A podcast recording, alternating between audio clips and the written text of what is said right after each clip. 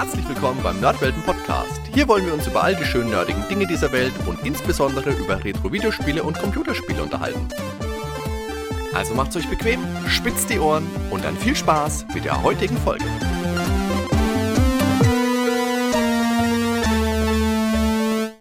Servus Ben. Jo, moin. Ben, jetzt haben wir uns in unserer letzten Episode, das war die 111, als wir über Final Fantasy gesprochen haben, doch vorgenommen, wir machen jetzt endlich mal wieder ein Spiel, bei dem man nicht vorher noch 40 Stunden spielen muss, um es zu beenden, sondern mal was Kompakteres. Und das ist es jetzt also. Castle of Illusion, starring Mickey Mouse. Der volle Titel und das, das einzige Mal, dass ich ihn voll sage, weil ich, ich habe immer nur Castle of Illusion gesagt. Ja, und somit musste auch Folge 112 kommen, bis, ja, bis wir endlich auch mal ein Spiel besprechen, das zuerst auf dem Mega Drive erschienen ist. Das wurde ja mal ernsthaft Zeit. Ich meine, klar, wir haben Spiele besprochen, die sind auch für das Mega Drive erschienen oder sind geportet worden, aber wirklich originär auf Segas 16-Bitter erschienen, das ist ein Novum für uns. Und dabei war das in meiner Kindheit zumindest eine sehr, sehr wichtige Konsole. Ich äh, selbst hatte zwar keine, aber mein Freund Christoph hatte eins. Eins? Eins was? Eins Konsole? Was ist denn das für ein Deutsch schon wieder von dir hier? Oder meinst du der, die das Mega Drive? Ich sage selbstverständlich das Mega Drive, okay. wie es jeder machen sollte. Ich hatte zwar nie eins, jetzt sage ich selbst. Aber ich würde intuitiv auch das Mega Drive sagen, ganz klar. Ja, wobei man natürlich der Drive, also der Mega Drive, kann man sagen, klingt für mich aber das, komisch. Das Laufwerk, das, das, ist deutsch, das Laufwerk. Die, die Konsole, die, die Mega Drive. Sind wir uns einig. So, komm, wir müssen, wir müssen uns langsam mal unserem Titel äh, Mickey Mouse nähern. Können jetzt nicht die generellen Konsolfragen hier nochmal auseinandernehmen. Okay. Also, es ist ein Jump'n'Run mit Mickey Mouse für das Mega Drive aus dem Jahr 1990, also noch bevor Sonic the Hedgehog das Licht der äh, Röhrenfernseher erblickte. Es gab dann auch abgeänderte 8-Bit-Versionen für Game Gear, also für den, den Handheld, das Handheld, die tragbare Konsole von Sega und für das Master System, das man so einig, glaube ich, das System, ja. ja. Unser Fokus liegt aber eindeutig auf der 16-Bit-Version. Und das geht auf ein Deal zwischen Sega und Disney zurück, der auch einen ganzen Haufen echt tolle Spiele hervorbrachte. Land of Illusion, World of Illusion, Quackshot. Ah. Castle of Illusion war allerdings das erste. Wolltest du was sagen? Nie, nie, nie gehört. Weißt du ja. ich bin Nintendo-Kind. Nachgehört schon. Aber hast du wirklich Ge nie gespielt? Nie? Nein, alles nie gespielt. Auch nicht mitbekommen? Nein, es gab einen, einen Sega-Besitzer äh, im Freundeskreis und der gehörte nicht mal zum engeren. Der war im Outer Circle, der war nicht im Inner Circle. Komm weiter. also auf jeden Fall war Castle of Illusion das erste von diesen Titeln und ein wichtiger Schritt für Sega, um direkt Spiele mit beliebten und bekannten Charakteren in petto zu haben. Weil, wie gesagt, es war die Zeit vor Sonic und das alte Maskottchen, Alex Kidd, äh, hat nie wie gewünscht gezündet. Kennst du Alex Kidd wenigstens? Ich weiß mittlerweile sogar, dass es, glaube ich, sogar vorinstalliert ist. Ne? Ich habe ganz neu erfahren, als ich auf der LuaCon zu Besuch war, dass man für den Sega, dass da tatsächlich ein Spiel manchmal vorinstalliert war dass man gar kein Modul reinlegen muss. Auf dem Master System meinst ja, du jetzt? Das war mir völlig. Genau. Äh, wusste ich nicht, äh, bis heute nicht, dass es sowas. Also bis gestern oder.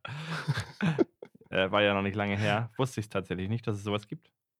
Vorgestern war es. Also Alex Kid weiß ich jetzt sicher. Zeitliche Verortung ist ja auch immer voll gut, wenn man sowas im Podcast macht. Vorgestern, weil wenn die Folge online geht, wenn, dann ist es schon wieder ganz schön lang her. Mein Freund Christoph hatte damals erst ein Master System, bevor er das Mega Drive hatte. Und der hatte Alex Kit als Modul und wenn du das Master System ohne Modul angeschaltet hast, dann war da so eine Art Schneckenlabyrinth drauf. Ich weiß nicht mehr, wie das hieß. Das war auch wenig spektakulär. Okay. Aber da war was drauf, ja. Äh, nichts Tolles, das haben wir nur mal angespielt, weil wir total fasziniert waren, als wir das festgestellt haben, dass da wirklich was drauf ist, so als kleine Steppke. Es war unfassbar. Du machst es an und es ist was drin. Wow. Aber es hat uns nicht fesseln können. Okay. Ja, ich habe tatsächlich das erste Mal gehört, dass es wohl auch Eltern gegeben haben sollte, die haben ihren Kindern eine Nintendo-Konsole geschenkt, also Super Nintendo, NES, was auch immer, und haben kein Spiel damit zugekauft und haben gesagt, was ist das denn für Schrott? Und haben das dann wieder zurückgegeben, die ganze Konsole, weil die das halt noch von früher kannten. Das ist ein Spiel und das ist hm. vorinstalliert, sozusagen. Ja, ja, das war bei diesen Pong-Konsolen, ja, ja, ja, klar. Eltern. Eltern. Wir hatten ja nichts. Wir hatten gar nichts, meine Güte. Wir hatten nicht mal Cartridges. Wir, haben unsere Konsolen noch ohne Cartridges äh, spielen müssen. Also Castle of Illusion war natürlich nicht das erste Spiel mit Mickey Mouse als Helden. Die allerersten Auftritte hatte er in Game Watch Spielen. Und das erste hieß, es war nicht sehr kreativ, es hieß Mickey Mouse. Und das erschien am 9. Oktober 1900. 81. Das ist ein äh, recht simples Spiel, kennt man diese äh, LCD-Handhelds, wo immer nur die, die Bilder im Hintergrund ein bisschen beleuchtet werden. Und da geht es darum, dass Mickey Mouse in der Mitte ist und Eier fangen muss, die von vier Rutschbahnen runter kugeln. Ja, aber krass wusste ich gar nicht, das Game Watch. Ich kenne das natürlich, die Game Watch. Sachen hauptsächlich aus Smash Bros., ne, weil sie da ja ganz viele mhm. Elemente eingebaut haben.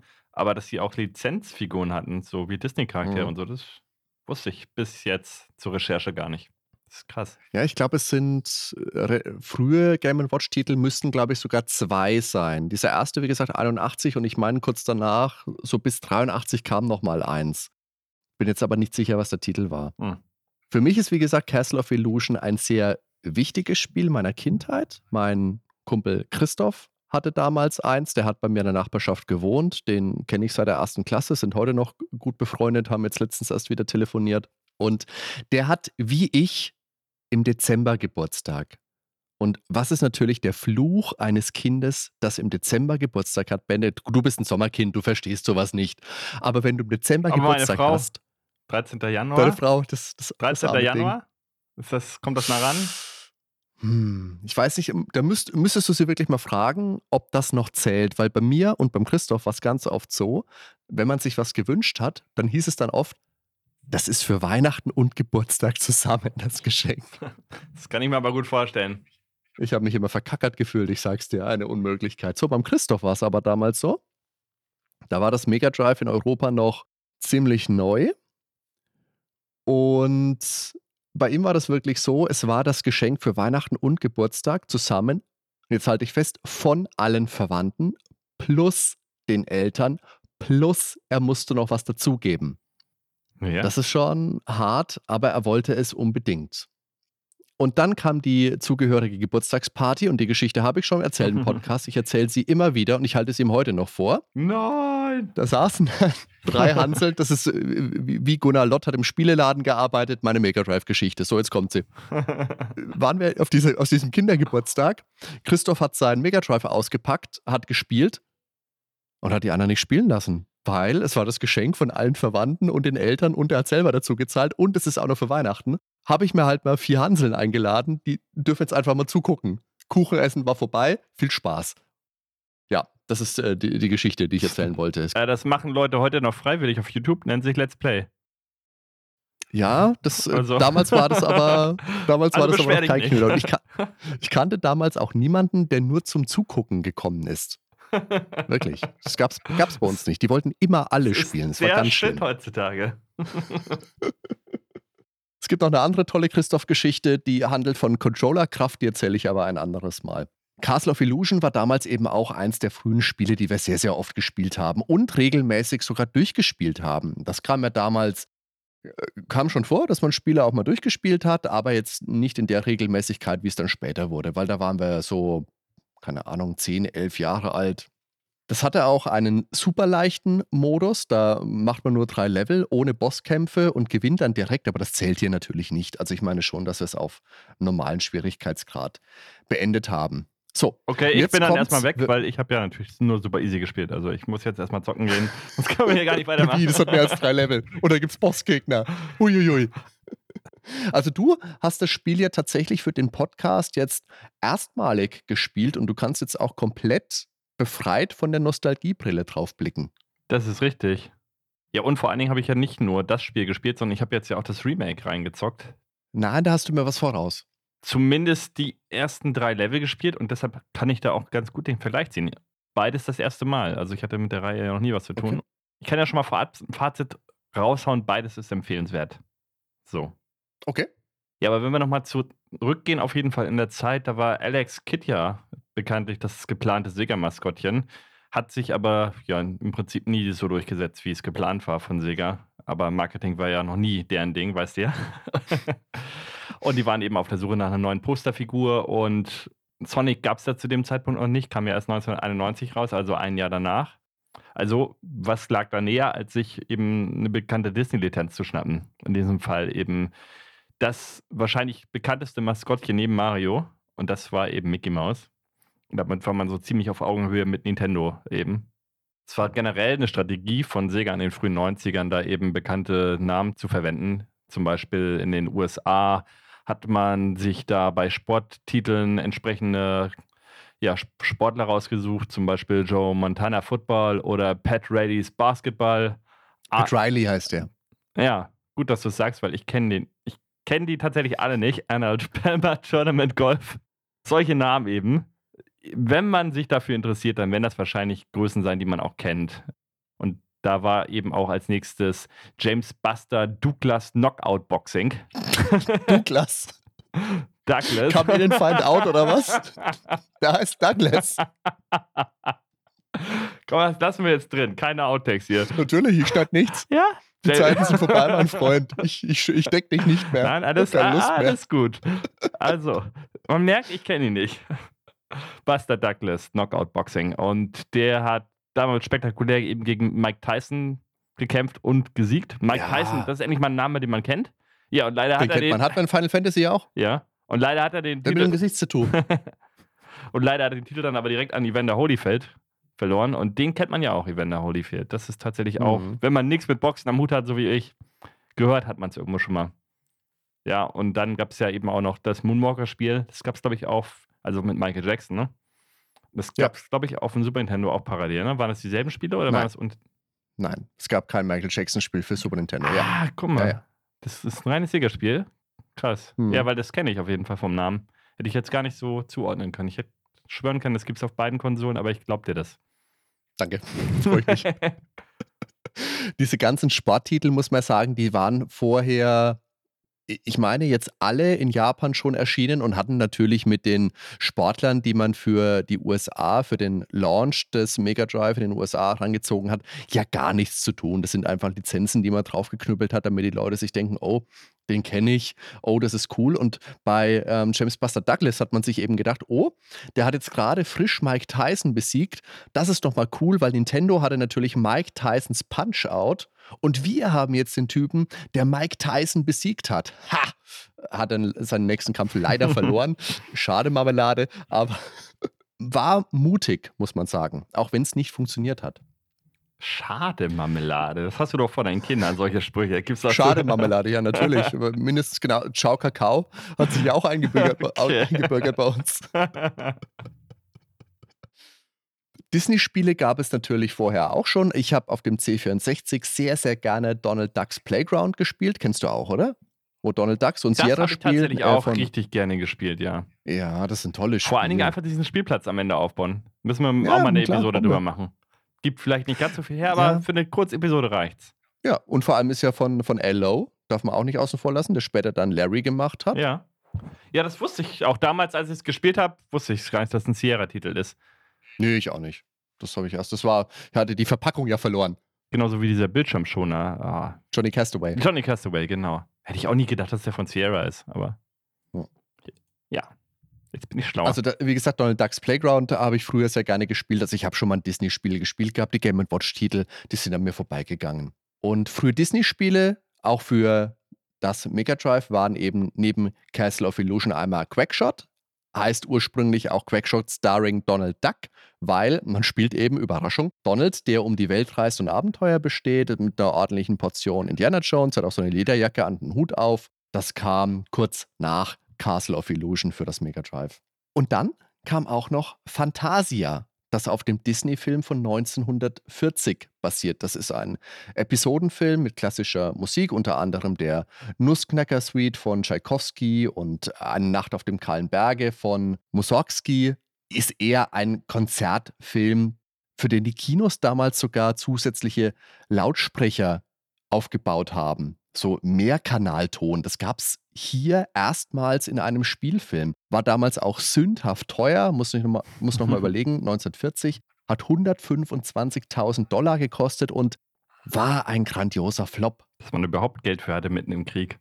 Ja, interessanterweise war sich Roy E. Disney, das ist der Neffe von Walt, also dem Erfinder von Mickey Mouse, angeblich gar nicht bewusst, dass die Lizenzabteilung von Disney grünes Licht für das Spiel gegeben hat. Denn er hatte seinem Onkel versprochen, keine Umsetzungen von Fantasia zu gestatten. Das merken wir uns jetzt mal, weil das wird später noch wichtig. Kannst du es mal wiederholen? Ich habe jetzt gerade nicht aufgepasst. Dann musst du vorher sagen, wenn was Wichtiges kommt. Weil ich schon wieder fast am Einschlafen. nee, nee, nee, Ben, nein, da, da musst du jetzt nochmal 15 Sekunden zurückspulen und es dir nochmal an. Okay. Fantasia wurde von Sega damals zu Avogramm outgesourced und wohl recht gehetzt. Entwickelt kam viel, viel schlechter an als Castle of Illusion und Quackshot. Also richtig schlecht. Das ist sogar oft in den Top-Listen der schlechtesten Mega Drive-Spiele vertreten. Ja, der Film dazu, das war ja auch eine leidige Geschichte. Wie du ja schon gesagt hast, war ja zu seiner Zeit bahnbrechend. Ähm, Farbe und Stereoton 1940. Man muss jetzt reinziehen, 1940. Wow. Mega Flop. Und erst bei der Wiederaufführung in den 60ern wurde zum Erfolg. Da war man also gebrannt. Aber warum so spät ein Erfolg? Der Grund? Na, 60er, Hippie-Zeit. Rauschmittel, Drogen. Und jedenfalls war der Film da bei den Jugendlichen irgendwie sehr beliebt und die haben die unter bewusstseinserweiterten Mitteln sich diesen Film dann reingezogen und haben festgestellt, oh, der hat ja eine ganz andere Wirkung dann. Das hat man wohl sogar bei Disney versucht, in der Hinsicht danach zu bewerben mit irgendwelchen ja, psychedelischen wirkenden Plakaten dazu. Na gut, das war eine andere Zeit. Ich glaube, das geht heute so nicht mehr. Ja. das ist auf jeden Fall kein erfolgsversprechendes Marketing. Ja. Aber war die Zeit dafür, klar. Heute, heute so ein Zeichentrickfilm als Tripfilm bewerben, schwierig. Schwierig. Ja, richtig. Aber besonders spannend war, Roy Disney hat dann bei Sega angeklopft, sodass laut diversen Online-Quellen der Verkauf gestoppt und Werbung eingestellt wurden und wohl sogar unverkaufte Exemplare des Spiels vernichtet. Das ist wirklich interessant. Vor allem, und jetzt kommt eben der Teil, den ich gerade angeteasert habe, weil es 1983 ein Spiel namens Sorcerer's Apprentice für Atari 2600 gab. Es ist so eine Art Space Invaders mit Mickey in Zauberlehrlingskluft. Also eben doch ein Spiel, das auf Fantasia basiert. Und auch davon muss Roy ja gewusst haben. Gut, ich meine, klar, 1983, äh, Videospiel Crash, da gab es tausende von Spielen und 999 davon waren eher nicht so gut. Aber hm da finde ich jetzt diese, diese Information, die man online überall findet, dass man Walt, der ja schon 1966 gestorben ist, versprochen hat, Fantasia nicht umzusetzen. Seltsam. Also zweimal wird man bei Disney den Roy ja nicht übergangen haben. Es bietet Raum für Spekulation, das ist ganz, ganz klar. Und weil ich da ja in sowas ganz, ganz groß bin, glaube ich persönlich, dass man einfach bei Disney Schadensbegrenzung betreiben wollte, als man gemerkt hat, äh, das Spiel fährt schlechte Kritiken ein, das wird nicht gut angenommen und es rückt Mickey Mouse wahrscheinlich auch in ein schlechtes Licht. Und es fällt tatsächlich auch in allen Belangen gegenüber Castle of Illusion deutlich ab und äh, generell gegenüber guten Spielen. Ja, das kann man ja von Castle of Illusion auf jeden Fall nicht behaupten, weil das war ein gutes Spiel, muss ich sagen. Ja, kommen wir zurück zu Mickey Mouse, ist halt eine etablierte Figur, ne? Und die Disney-Spiele der 90er, die hatten ja sowieso einen generell sehr guten Ruf. Nicht nur Sega, vor allem voran eben Capcom. Das ist ja so mein Bereich mehr gewesen. Die, gerade die Super Nintendo-Spiele, Aladdin, Magical Quest für Super Nintendo, das war mein Mickey Mouse-Spiel. Und dann eben Castle of Illusion als erstes Mickey Mouse-Spiel für die Sega-Konsole eben. Der japanische Titel war übrigens I Love Mickey Mouse. Jetzt kommt's. Fushigi no Oshiro Daiböken. Oder, oder wird's. Kannst du es nochmal sagen? Ich habe so schlecht zugehört. Sag's Fu mir bitte nochmal. Du ja, sagst es Fushigi no Oshiro Daiboken. Nur für dich. Das heißt bestimmt Boken, nicht Kino. Böken. Hadouken. Hadouken! Wie gesagt, Entwickler war auf jeden Fall Sega und das Game Design wurde von Emiko Yamamoto gemacht. Und sie hat eben das Design, wie gesagt, bei Quackshot auch gemacht. Und sie war eben auch Producerin beim Castle of Illusion Remake, dann eben, was 2013 kam und was ich ja zumindest mal ordentlich angezockt habe. Ich spiele es auf jeden Fall auch noch weiter, so viel kann ich schon mal sagen, weil das Spiel ist gut. Und sie war eben auch bei der Kingdom Hearts-Reihe involviert und einigen anderen Disney-Titeln. Ja, das war die Frau im Prinzip, wenn es irgendwo um Disney-Lizenzen ging. Ja, und Ende 1990 kam dann eben diese Umsetzung fürs Mega Drive. Und 91 gab es dann noch ja, eine abgewandelte Form fürs Master-System und für den Game Gear. Und anders als die Mega Drive-Version gibt es da zum Beispiel eine riesige Schokitafel als Boss. Hardy, eine Schokitafel als Boss. An wen denkst du da als erstes? Das klingt ja ein Spiel für den Daniel. Dan im Brezelland oder sowas. Daniel, wir mögen dich. Mm, ja. Ja, später gab es dann auch noch ein Bundle mit Quackshot und ein Port für Sega Saturn und 2013, wie gesagt, dann das Remake. Ja, und Castle of Illusion ist ein ganz klassisches scrollendes 2D-Jump'n'Run, eben mit Mickey Mouse und einem erwartungsgemäß kindgerechtem Setting. Mickey läuft, schwimmt und springt durch fünf Level mit mehreren Abschnitten und tritt am Ende gegen Bosse an. Also wie man es erwartet im Endeffekt.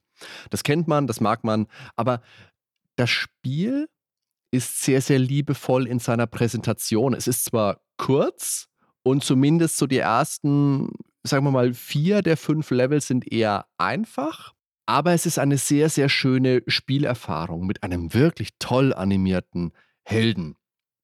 Hast du das wirklich mit einem klassischen Mega Drive äh, Controller jetzt gespielt, das Spiel? Ich? Nee. Okay, hast, hast es ähm, äh, äh, äh, ja äh, Ah, anders an- gespielt. anders gespielt. naja. Also der klassische Mega Drive Controller, der hat ja diese Bumerang-Form zum einen und zum anderen hat der drei Knöpfe. A, B und C. Gab später auch noch einen Genau. Six-Button-Controller, aber standardmäßig drei Stück, A, B, C. So, in Castle of Illusion hast du aber ja nur zwei Aktionen. Entweder kannst du springen oder du kannst etwas werfen. Und das bedeutet auch, dass der, die Werfaktion doppelt belegt ist. Also standardmäßig A und B werfen und C springt. Und das ist was, es ist, äh, wenn ich Fuchserei, schon klar, aber das hat mich damals schon gestört irgendwie. Warum denn? Warum habe ich denn hier drei Knöpfe und nur zwei sind belegt? Das ist doch doof. Genauso wie bei Sonic hast du auch drei Knöpfe und auf jedem springt er. Warum denn? Also es gibt hier, äh, vielleicht war das, was mich gestört hat, es gibt keine Funktion, dass Mickey Mouse auf Knopfdruck rennt. Rennen gibt es schon an vereinzelten Stellen in Spielen, nur ganz, ganz vereinzelt, sehr, sehr wenig, an so Rampen, wo er dann automatisch anfängt zu laufen, aber im Spiel eben nicht. Mhm. Wie siehst du das? Muss man in einem Jump'n'Run rennen können? Das bringt natürlich ein bisschen mehr Action rein, aber man muss überlegen, das Spiel war von 1990 und ich würde es von der Spielmechanik am ehesten mit dem Tiny Toons Spiel für Gameboy vergleichen, weil da konnte man auch nicht rennen. Und das hat sich Mhm. relativ ähnlich gespielt, muss ich sagen. Tiny Toons auf dem Gameboy war noch ein Tick einfacher. Also ich fand dieses Spiel auf normal jetzt gar nicht mal so einfach. Zumal gleich im zweiten Level die Blätter waren, wo man runterfällt und sofort tot ist halt. Das ist der zweite Abschnitt im ersten Level. Genau. Und es ist schon ein harter Einstieg, sag ich mal. Ja. Ah, naja. Äh, ja, wenn man es halt zum ersten Mal zockt, du kennst die Level. Hast du als Kind wahrscheinlich noch und nöcher gespielt. Bei Mega Man habe ich auch kein Problem, da renne ich, Ich einfach so durch. Das muss ich ganz ehrlich sagen, ich habe das heute meinen ähm, zehnjährigen Sohn spielen lassen, der ist da durchgekommen. Der ist erst am Boss gescheitert im ersten das ist ja Level. nichts so. Ähm, die haben ja auch andere Reflexe. Ja, ja, ja. ja, kann man schwer vergleichen. Ne? Also es, ich finde es halt schon cool, wenn man rennen kann. Gerade so wie Donkey Kong Country oder so spielt sich halt extrem smooth, flüssig. Hm. da kommt dieses Spiel halt nicht ran. Aber gerade in diesen Abschnitten, wo man dann doch rennt, also wo du jetzt meintest mit den Rampen, das fand ich halt in dem einen Level, muss ich jetzt schon mal vorab sagen, extrem cool, dass man erst komplett hochrennt und dann äh, ja kippt das Level quasi. Alles, was vorher Leitern waren, wird plötzlich zu Rampen und dann rennst du auf diesen Rampen wieder runter und musst im richtigen Moment springen, damit du die meisten Boni einsammelst. Das haben die übrigens Ja. auch im Remake genau so wieder reingebracht, die Stelle. Die fand ich Mhm. sehr charmant. Eine meiner Lieblingsstellen im Spiel bisher. Auch wenn das in diesem Spiel nicht auf Knopfdruck möglich ist, ist Castle of Illusion trotzdem kein träges, kein langsames Spiel.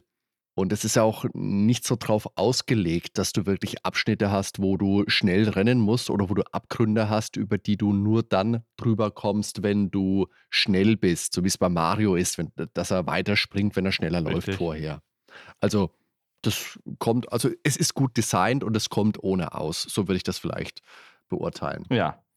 Aber was haben wir denn überhaupt für einen Helden in diesem Spiel? Was ist, was ist der Mickey Mouse Ja, überhaupt komm, für jetzt an dieser Stelle hauen wir den Exkurs raus, den wahrscheinlich jeder schon mal gehört hat und wir können es aber auch in dieser Folge nicht lassen.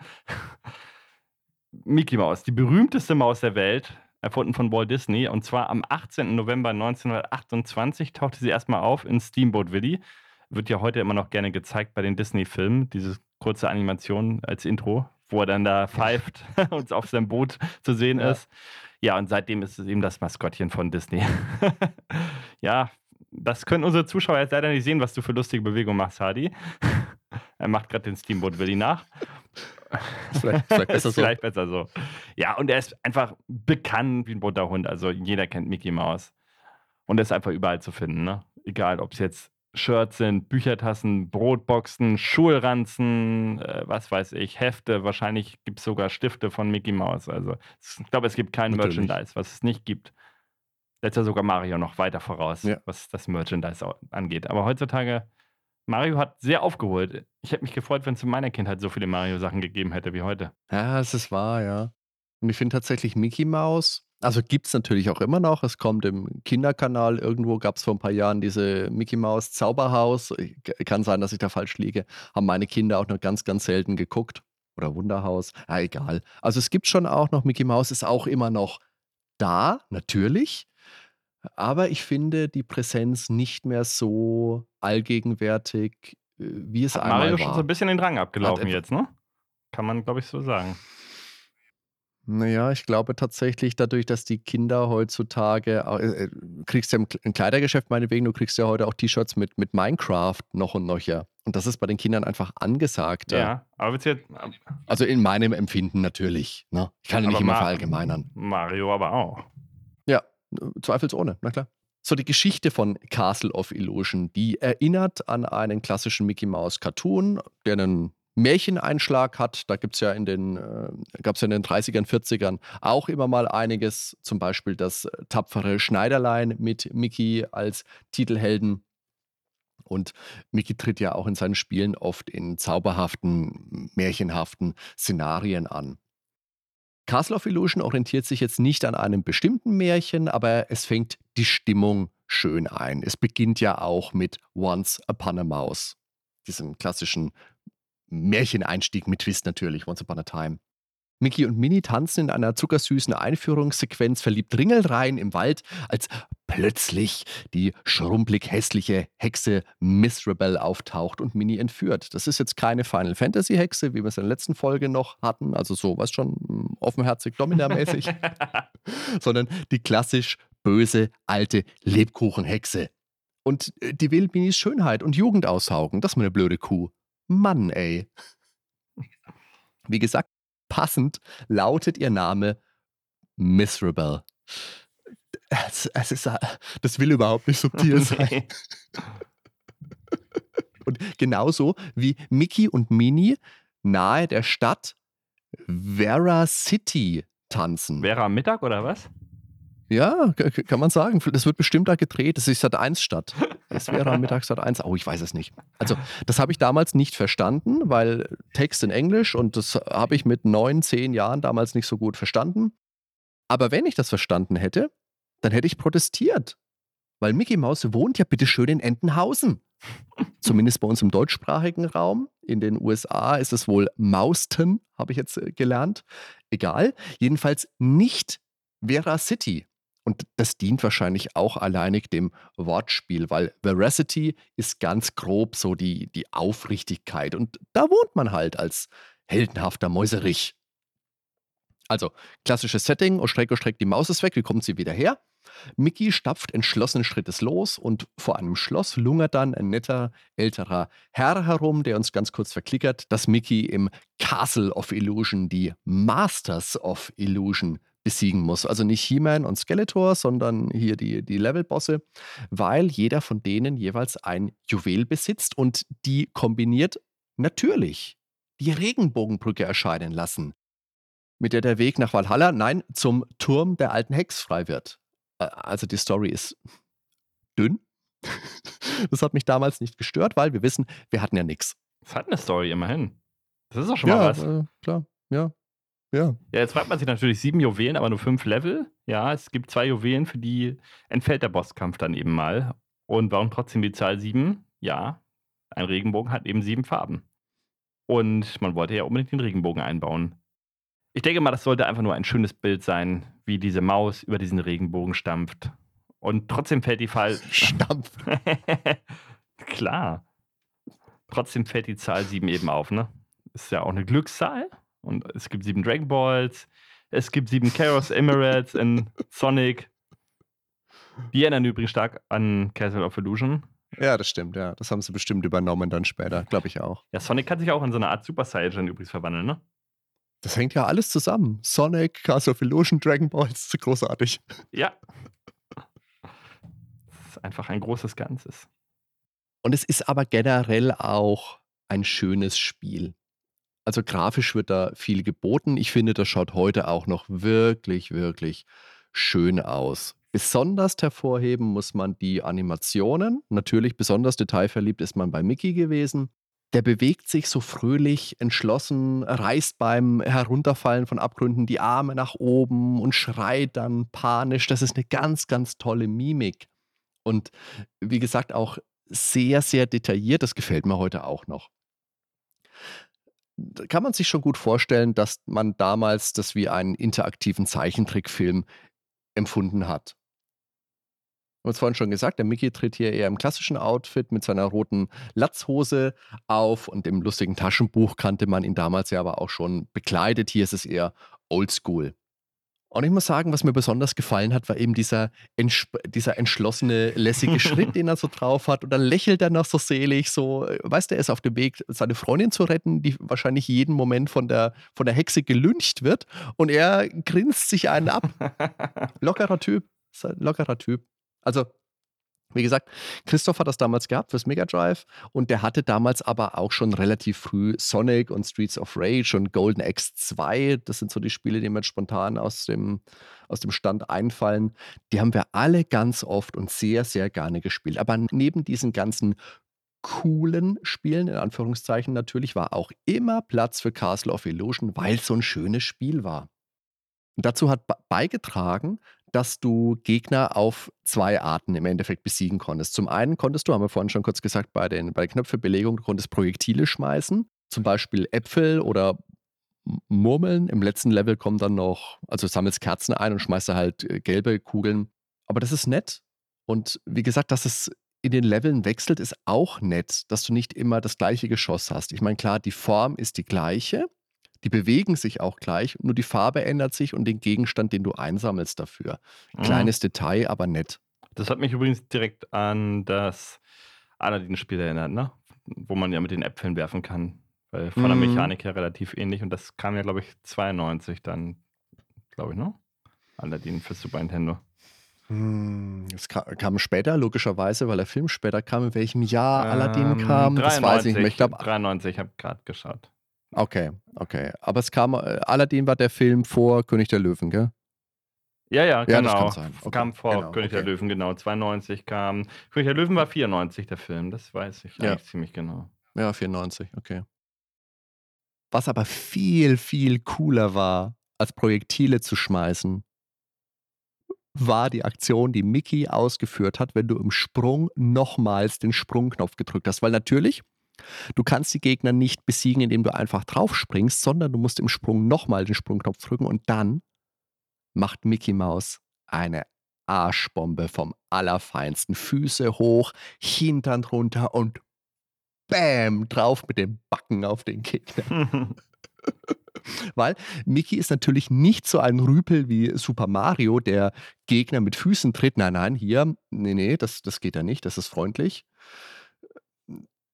Äh, hi- Hier wird der Gegner halt volle Möhre mit dem A- Allerwertesten getroffen. Ob das jetzt viel besser ist, lassen wir mal dahingestellt. Aber das haben wir zelebriert früher. Weißt du, das war halt die Zeit, da waren wir, wir haben auch gleich beim Schwimmbad gewohnt. Wir hatten fünf Meter Fußweg, hatten einen Sprungturm, Einser, Dreier, fünf Meter Turm und haben halt immer Arschbomben gemacht. Den ganzen Tag, von früh bis spät. Na gut, eine Hälfte ist mir gerutscht, andere Hälfte haben wir Arschbomben gemacht. Und es war einfach, es war ein Spektakel. Es war ein Spektakel. Wenn man den Sprungknopf gedrückt gehalten hat bei Gegnerkontakt, dann ist man noch viel höher gesprungen mit rausgereckten Hintern. Also Mickey Mouse hat wahrscheinlich den gestelltesten Gluteus Maximus, den es generell gibt. Überhaupt. Niemand hat so einen gestellten Hintern wie Mickey Mouse. Ich habe jetzt übrigens nochmal darauf geachtet beim Remake, ne? Es, man kann die Arschbombe tatsächlich genauso machen. Aber der Unterschied ist, er fängt die Animation erst an in dem Moment, wo du das erste Mal einen Gegner triffst.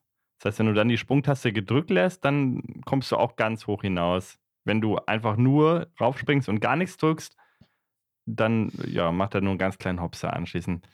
Genau, aber äh, ja, du kannst genau. halt nicht die Animation von sich aus schon mit dem Knopfdruck auslösen, wie es im Original war. Ne? Da macht er die Arschbombe mhm. ja sozusagen schon vorher und hier erst bei Feinkontakt, aber du kannst trotzdem halt dieselben Sprungmechaniken nutzen, dass du dann auf hohere Ebenen kommst und das wird auch verlangt vom Spiel. Also da sind so Kristalle, die kannst du einsammeln. Ja. Die sind übrigens pro Level begrenzt. Ähm, die gab es im Original so in der Form zumindest nicht, weil die werden auch abgespeichert. Und dann haben sie so eine Art System ähnlich eingebaut, wie man das von Mario 64 kennt, dass bestimmte Türen nur mit einer bestimmten Anzahl an Kristallen erst begehbar sind. Hm. Das heißt, dieser Hub ja. an sich, der ist da ein bisschen offener gestaltet als im Original. Also im Original ist ja alles linear und hier haben sie es so ein bisschen versucht, äh, ja, so ein bisschen rauszunehmen, die Linearität. Wobei es eh dadurch wieder vorgegeben ist, weil du hast ja nicht immer die nötige Anzahl. Ne? Also es ist mehr Schein als Sein, aber es kommt dir offener vor. Aber generell, so die Popo-Raus-Animation im Remake, die ist ja auch ein bisschen runtergeschraubt worden, oder? Der, der reckt sein Hintern nicht Müsste mehr so raus wie früher. vielleicht mal haben, tatsächlich, ja. Also es ist zumindest, noch, es ist auf jeden Fall jetzt keine also, Fußanimation. Er tötet sie nach wie vor mit dem Popo. Ob er den noch so krass nach vorne hält ja. oder so, das den Winkel kann ich dir jetzt nicht beschreiben, in welchem Wickelmaß das jetzt erfolgt. Ich finde es faszinierend, wie ausführlich man über Mickey Maus Hintern sprechen kann. Das ist großartig heute. Aber, aber, aber nur Thema für heute. Das, ich glaube, das Thema werden wir nicht nochmal neu haben. Vielleicht war das einfach, es war einfach alles nur Alibi. Einfach nur Alibi, um über Arschbomben reden zu können. Aber was mindestens genauso spektakulär wie die Arschbomben waren, war die Musik. Richtig die hat ganz, ganz viel zu diesem beswingten Feeling des Spiels beigetragen, finde ich. Gerade im ersten Level spielen wir dann später natürlich auch mal ein. Aber das ist auch ein Soundtrack, der sich in mein Hirn eingebrannt hat. Also ich bin ja so ein Typ, der, wenn ich alleine unterwegs bin, dann pfeife ich immer mal alte Videospielmelodien vom, nicht nur wenn ich alleine bin, auch wenn irgendwelche Leute dabei sind, die sich denken, was, was, was ist mit dem los? Pfeife irgendwelche alten Videospielmelodien vor mich hin. Da ist äh, Turtles mit dabei, da haben wir schon mal drüber gesprochen. hier ähm, Castle of Illusion, gerade das Thema aus dem ersten Level, ist auch oft mit dabei. Ist ein schönes, schönes Thema. Ja, ich fand die Musik jetzt nicht schlecht. Ich fand die jetzt nicht so eingängig, aber ich habe es halt damals auch, ich habe es jetzt nur einmal gespielt. Ne? Ich denke mal, wenn ich da Kindheitserinnerungen mit verbinden würde, das wäre nochmal was anderes. Für Na mich klar. ist halt Magical Quest für mich der geilste Soundtrack ne? auf dem Super Nintendo. Also okay. Also den, den liebe ich ja über alles. Könnte ich, ich auch gespielt. Auch nicht so aus dem Kopf machen, aber ich liebe ja. halt die Orchestrierung. Ne? Also es klingt halt, als wenn das vom echten Orchester gespielt wäre. Und mhm. das hier ist halt noch sehr fast achtbittig, sage ich mal. Ne? an der Grenze zur 16-Bit. Also es ist halt. Ja, aber ich, ich finde, es sind schöne Melodien.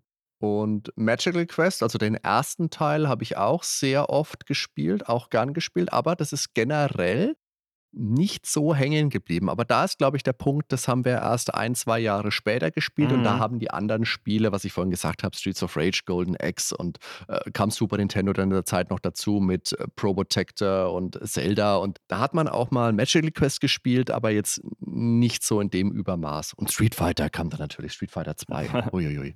Down, dun, dun, dun, dun. Genau. Äh, in Überleitung aus Street Fighter wieder zu Mickey Mouse, weil auch Mickey Mouse hat Lebensenergie. Oh, war das eine Überleitung. Die war okay. Und ähm, du beginnst mit drei Lebensenergiepunkten, kannst in den Leveln dann aber immer so Sterne einsammeln und dann entweder verlorene Punkte regenerieren oder bis auf fünf erhöhen. Sterne sammeln kannst du bei Street Fighter auch, aber das ist dann nicht so gut, wenn du so weit bist. Das ist nicht so gut, wenn du die Sterne sammelst, ja. Kannst du dich erstmal nicht wehren. Und was damit zusammenhängt und was auch sehr interessant ist, also jetzt wieder mit den Lebenspunkten von Mickey Mouse, Mickey Mouse verliert in diesem Spiel keine Leben, sondern Tries, also Versuche, weil Mickey Mouse stirbt nicht. Mickey Mouse versucht es einfach nochmal. Nettes Detail, spielt eigentlich keine Rolle, außer eben in der Bedeutung, die anscheinend für, ich nehme an, Entwickler wichtig war. Fällt mir jetzt auch erst auf, wo du es sagst. Wir haben sonst nicht, ich hätte Leben gesagt und fertig. ja, klar, ich denke, wir haben das im Gebrauch damals auch gesagt, weil im Endeffekt ist es das ja. Es ist ja vollkommen egal, wie du es nennst.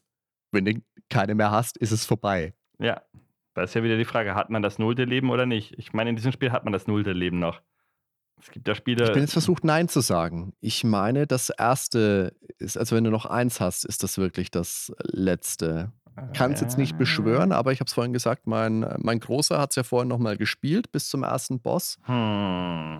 Und ich habe mir vorgenommen, darauf zu achten, aber ich bekomme es nicht mehr zustande gerade. Mir vorgenommen, darauf zu achten. Na gut, das ist jetzt ja, auch nichts. Ja, lustigerweise besonders gerade auf das. Also ich bin mir zu 50 Prozent sicher, dass es eins, dass die eins das letzte Leben ist. Okay.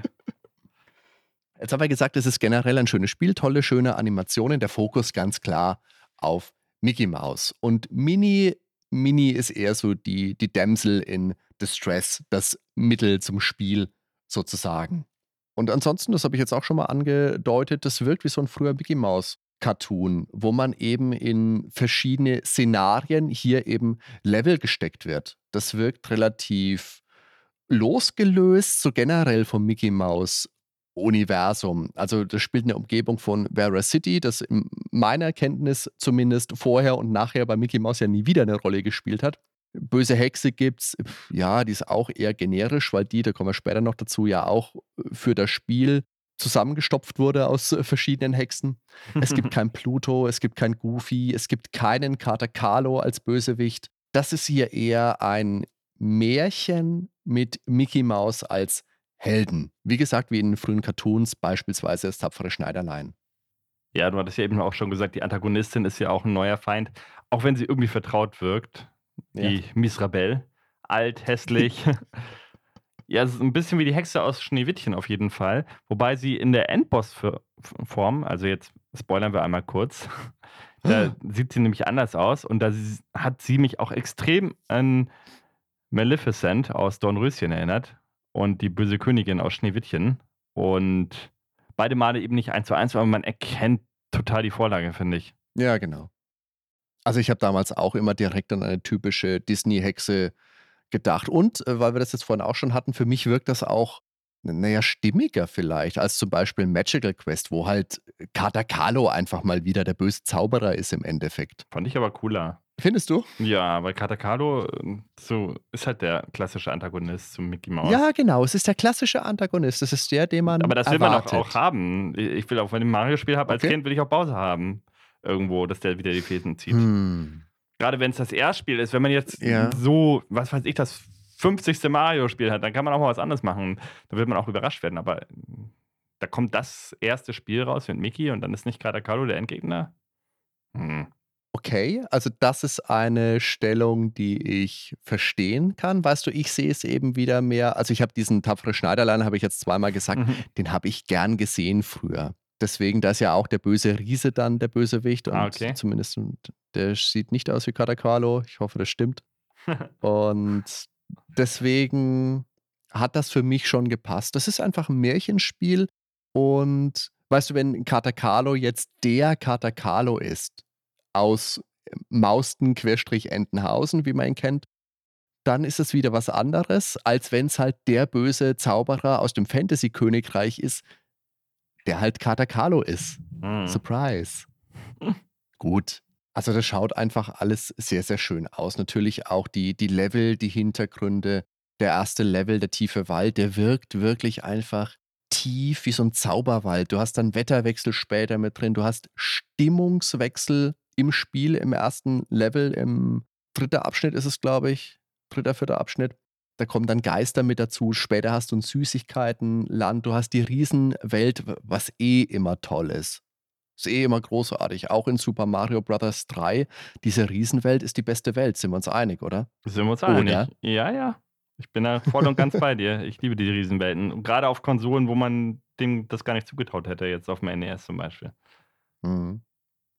Was auch hervorsticht in Castle of Illusion ist, dass sehr, sehr viele Elemente wirklich auch nur einmal in einem Level vorkommen oder nur selten vorkommen. Also es gibt hier kein ständiges Recycling wie in anderen Lizenzspielen. Also du hast jetzt schon äh, von die Spinnennetze mal mhm. gesagt, wo man von Blatt zu Blatt hüpft oder später kann man in der Teetasse tauchen. Wie wie gut ist das? Also es Abwechslung. Ich habe gedacht, das sind Kaffeetassen immer. Das ist wirklich eine Frage, die habe ich mir für später eigentlich aufheben wollen, ob du meinst, ob es Tee oder Kaffee ist. Ja, können wir später vielleicht als Kaffeetrinker. Aber andererseits ist es ein Kinderspiel, dann ist es vielleicht doch eher Tee. Aber ich muss jetzt an der Stelle sagen, wunderschön. Also das war für mich von der Grafik und vom Sound, ähm, wie das alles ineinander überfließt die schönste Stelle im Spiel, wo man in diese Tasten reingesprungen ist, unabhängig davon, ob es mhm. Kaffee oder Tee ist. Einfach erstmal dieses wabbernde Wasser im Hintergrund, wie schön sie das gemacht ja. haben. Ohne richtige Transparenzeffekte, die das Mega Drive ja nun mal einfach nicht hat, im Vergleich zum Super Nintendo. Und trotzdem mega geil umgesetzt. Und diese Musik, das war so eine ganz beruhigende, fast esoterische Musik so. Ja, Im Vergleich zu dem toll. Rest. Ja, also das hat, das war so ein Moment, der hat mir einen besonderen Kick gegeben. Das kann ich einmal dazu sagen. Das ist ja auch einer, den man nicht gut ist. Es ist jetzt der vierte Level, gell? Also wir, wir greifen jetzt einfach mal ein bisschen voraus. Levelbeschreibung kommt ja gleich. Wir fangen jetzt einfach mit dem vierten Und es war sogar ein Levelabschnitt, den man nicht mal hätte machen müssen. Das war reiner Bonus in einer von diesen Kaffeetassen. Ach so, muss man bei der zweiten oh, rein, weiß ich gar nicht. nicht. Doch, doch, doch, du musst in die eine Kaffeetasse rein, weil sonst die Gegner nicht erscheinen, auf die du draufspringen so, okay. musst, damit du. Ja, aber die erste war, glaube ich, freiwillig, oder? Naja, egal. Kann sein. Vielleicht habe ich jetzt auch einfach gar nicht gemerkt, dass die Gegner nicht da waren. Das kann natürlich sein. Das mag ich nicht ausschließen. Ich habe nur gemerkt, dass ich. Auf jeden Fall ist es witzig, weil du im Vorfeld ja nicht weißt, wenn du in diese Kaffeetasse, Teetasse, was auch immer, wenn ja. du auf diese Tasse draufspringst, dass du dann plötzlich in einen neuen Abschnitt gelangst. Ja, das ist toll. Ja, ich war auch äh, völlig überrascht. Also, jetzt äh, lasst uns aber die Brücke schnell wieder schlagen. Wir ja. greifen schon voraus. Es ist ein sehr, sehr abwechslungsreiches Spiel. Für die damaligen Verhältnisse. Ja, ich finde, es ist auch heute noch schön. Ja, von der Mechanik her ist es ja immer dasselbe: Springen und Ausweichen. Also, wenn du heute, ja, heutige ja. Jump'n'Run-Spiele hast, ja. die bieten dir ja so viel an verschiedenen Mechaniken. Aber jetzt, jetzt, muss ich, jetzt muss ich noch einmal was sagen. Oh je. Weil ich weiß gar nicht, ob du es wahrscheinlich haben wir es gar nicht explizit genannt. Ist es das erste Spiel, wo man die Schwerkraft umdrehen kann, vielleicht, dass man an der Decke lang rennt? Weil es gab diese selbe Mechanik bei Mega Man 5 und Mega Man 5 kam ja viel, viel später. Oder war es bei Mega Man 6? Auf jeden Fall war es nicht Teil 4, es kam bei 5 oder 6 definitiv. Also, es gibt auf dem NES ein Spiel, dessen Name mir jetzt nicht einfällt, weil du mir jetzt wieder eiskalt in den Rücken stocherst. Ja. Da spielt man so einen Mac, so einen, so einen Roboter und der kann, ich glaube, der dreht nicht den ganzen Level, der kann aber selber immer äh, wechseln, ob er oben läuft oder unten. Ich weiß jetzt aus dem Stand weder, wie das Spiel heißt, Metal Storm, ah, weder, weder wie das Spiel heißt, noch Geht ja wann nur es ums Datum. Ist. Ja, ist es vor 1990 erschienen oder danach? Das ist die einzig relevante Frage hier. Es heißt tatsächlich Metal Storm und es ist, so als die Frage, es ist im Februar 1991 erschienen. 91, kam, also ja, vielleicht es kam drei Monate. Haben wir mit diesem ähm, Podcast ähm, herausgefunden, vielleicht, wir lassen uns gerne vom Gegenteil überzeugen, dass vielleicht Castle of Illusion das erste Spiel ist, wo man die Schwerkraft umdrehen konnte durch bestimmte Gegenstände und dann an der Decke umgekehrt läuft. Da bin ich nicht sicher, ob das wirklich vorher in keinem Spiel Weiß verwendet worden ist. Also, kann ich mir fast nicht vorstellen. Liebe Zuhörer. Ich könnte es mir vorstellen. Wenn ihr da eine Meinung zu habt, und ich weiß, ihr habt eine Meinung, oder ihr wisst es sogar, dann kommentiert das in unserem Nerdwelten Discord. Der ist verlinkt hier in den Show Notes auf www.nerdweltenpodcast.com, auf unserem Facebook-Kanal oder auf Twitter. Nerdwelten sind es auch auf Twitter, at nerdweltenpod.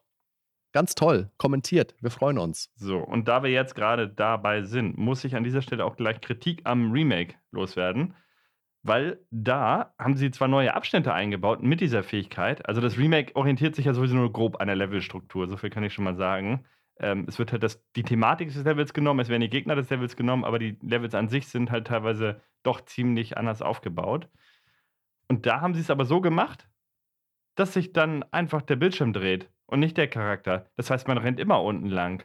Was ja total langweilig ist. Was? Man rennt gar nicht umgekehrt mit umgedrehter Steuerung an der Decke lang. Das fand ich richtig Wobei unschön. diese Szene, das habe ich vorhin Mist erzählt. Ich habe gesagt, mein Sohn wäre am ersten Boss gescheitert. Das habe ich mit ihm vorhin noch gespielt. Und das war eine Szene, wo er auf Anhieb erstmal total perplex war. Also natürlich war der, oh, oh, was ist jetzt los? Was ist jetzt los? Was passiert hier? Das hat einen kurzen Augenblick gebraucht und da ist er auch zweimal kaputt gegangen. Vielleicht Mhm. haben, hat man sich bei Sega gedacht, das kann man den Leuten heute nicht mehr zumuten. Ja, aber gerade das fand ich halt cool. Auch wenn es jetzt nicht, Ja, so, großartig. nicht so easy war. Ne? Natürlich musst du erstmal umdenken. Aber das war bei Mega Man 5 halt genauso, dass du dann an der Decke lang lief. Und es war jetzt, kann ich auch sagen, diese Mechanik, soweit hast du es ja gar nicht gespielt, kam auch bei Bloodstained wieder rein. Ist nachher spielentscheidend, weil du nur so in bestimmte Abschnitte vom Schloss kommst. Äh, Bloodstained. ja. Ach so, ja, okay. Jetzt bin ich wieder, bin ich Ja, wieder äh, Bloodstained, das Bild. Spiel, was du abgebrochen hast, weil es dir zu generisch muss war mal nachher. überlegen, von was spricht er denn jetzt überhaupt schon wieder? Ja, okay. Ja, gut. Das Exkurs zur umgekehrter Schwerkraft an dieser Stelle.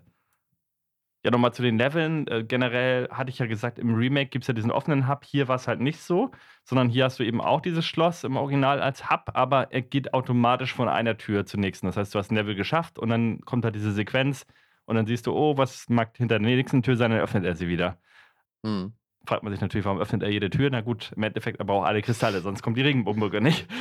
Das Genau. ist die Erklärung dahinter. Sonst würde man ja schnurstracks gleich zur letzten Tür durchgehen und die anderen gar nicht öffnen. Aber es geht ja nicht. Und jeder Abschnitt ist halt irgendwie anders. Ne? Ist so ein bisschen ähm, wie bei dem Castlevania-Teil äh, Pottery of Ruin. Da haben sie auch diese Technik genutzt, dass man in die Gemälde reingeht, damit man halt Hm. völlig unabhängige Gebiete voneinander trotzdem in ein Spiel packen kann und das irgendwie verknüpfen kann. Das ist eigentlich gar nicht mal so unklug. Hier sind es Türen, da sind es Gemälde. Bei Mario 64 sind es auch Gemälde. Also es ist eigentlich so ein Ja, ja. Element, das taucht immer wieder auf. Aber auch da können wir wieder sagen, Castle of Illusion war wahrscheinlich das erste Spiel, was dieses Element hervorgebracht hat. Ich kann mir tatsächlich nicht Zumindest- vorstellen, dass dieses Element in einem 80er-Jahre-Spiel vorkam. Garantiert nicht. Oh, Ben, du, du haust heute Ich mit, du haust heute mit Ja. Thesen um dich. Das ist ja wieder Vogelwelt. Ich muss es wieder Ich, ausbaden. ich habe Also, alle ich bin mir da- 80er-Jahre-Spiele fast gespielt oder zumindest Alle. irgendwann. Oh Gott, der hat, Benjamin hat alle gespielt. Oh Außer. Sega-Spiele, das, das kann man jetzt mal ganz Alle klar außer. Sega, okay. Nein, aber ich behaupte mal, ich habe einen großen Gesamtüberblick und ähm, das ist einfach so Ja, ein modernes okay. Element und dass das 1990 schon kam, dass man so diese ganz unterschiedlichen Szenarien dann hat, das ist eigentlich so typisch 90er-Spiel-Element, finde ich. Und dann alles, was danach Also ich, kam. ich aber weiß jetzt, kann mir jetzt schwer vorstellen, ob es wirklich das allererste war. Ich weiß es nicht. Ich möchte es weder verneinen noch bejahen. Ich bin dir aber sehr, sehr nah an der Aussage, dass es ein tolles Element einfach ist und eine schöne Möglichkeit, einfach um zu erklären, warum von hier nach da plötzlich gesprungen wird und warum sich die Welten so sehr unterscheiden. Weil viele andere Spiele haben das ja einfach ja, bei R- gar nicht. R-Type oder so, da bist du einmal plötzlich im Pflanzenlevel, im nächsten Moment bist du im Eislevel oder keine Ahnung, ich weiß nicht, was bei R-Type Das sind halt die Das war jetzt Planeten. nur als, ja, ja gut, sind Planeten, ja, alles klar. Komm, weiter. Wobei da ist es natürlich auch so, das Lustige bei so Weltraum-Szenarien generell ist jetzt egal, ob es ein Shooter ist oder ein Pen-and-Paper-Rollenspiel, da hast du ja weniger Planeten mit verschiedenen Klimazonen, sondern du hast wie Endor, du hast halt den Waldplaneten oder du hast den Eisplaneten und du hast den Feuerplaneten. Da gibt es halt dann nichts anderes. Das könnte genauso Ja. in einem, keine Ahnung, in einem Land ein, ein Bereich sein. In Weltraumspielen sind es halt immer ganze Planeten. Egal, kurzer Exkurs. Lass uns jetzt mal durch die Level von Castle of Illusion durchbrausen. Und es fängt an in diesem verwunschenen Wald, den wir jetzt schon mal angesprochen haben. Der wirkt wirklich sehr, sehr tief, zauberhaft. Das sind so fiese kleine Pilze unterwegs und kleine Bäume.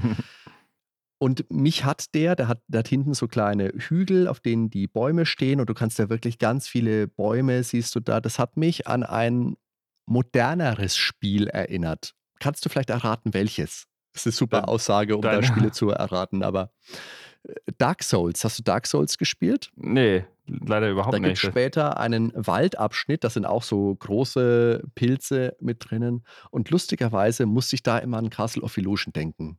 Vielleicht, liebe Hörer, wenn ihr mir dazu stimmt, könnt ihr kommentieren oder könnt auch kommentieren, meine Güte, meine Güte, das hängt halt gar nicht miteinander zusammen.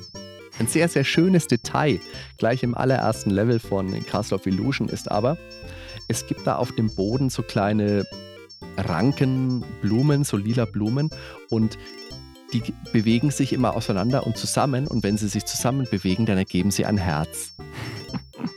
Wunderschön und süß.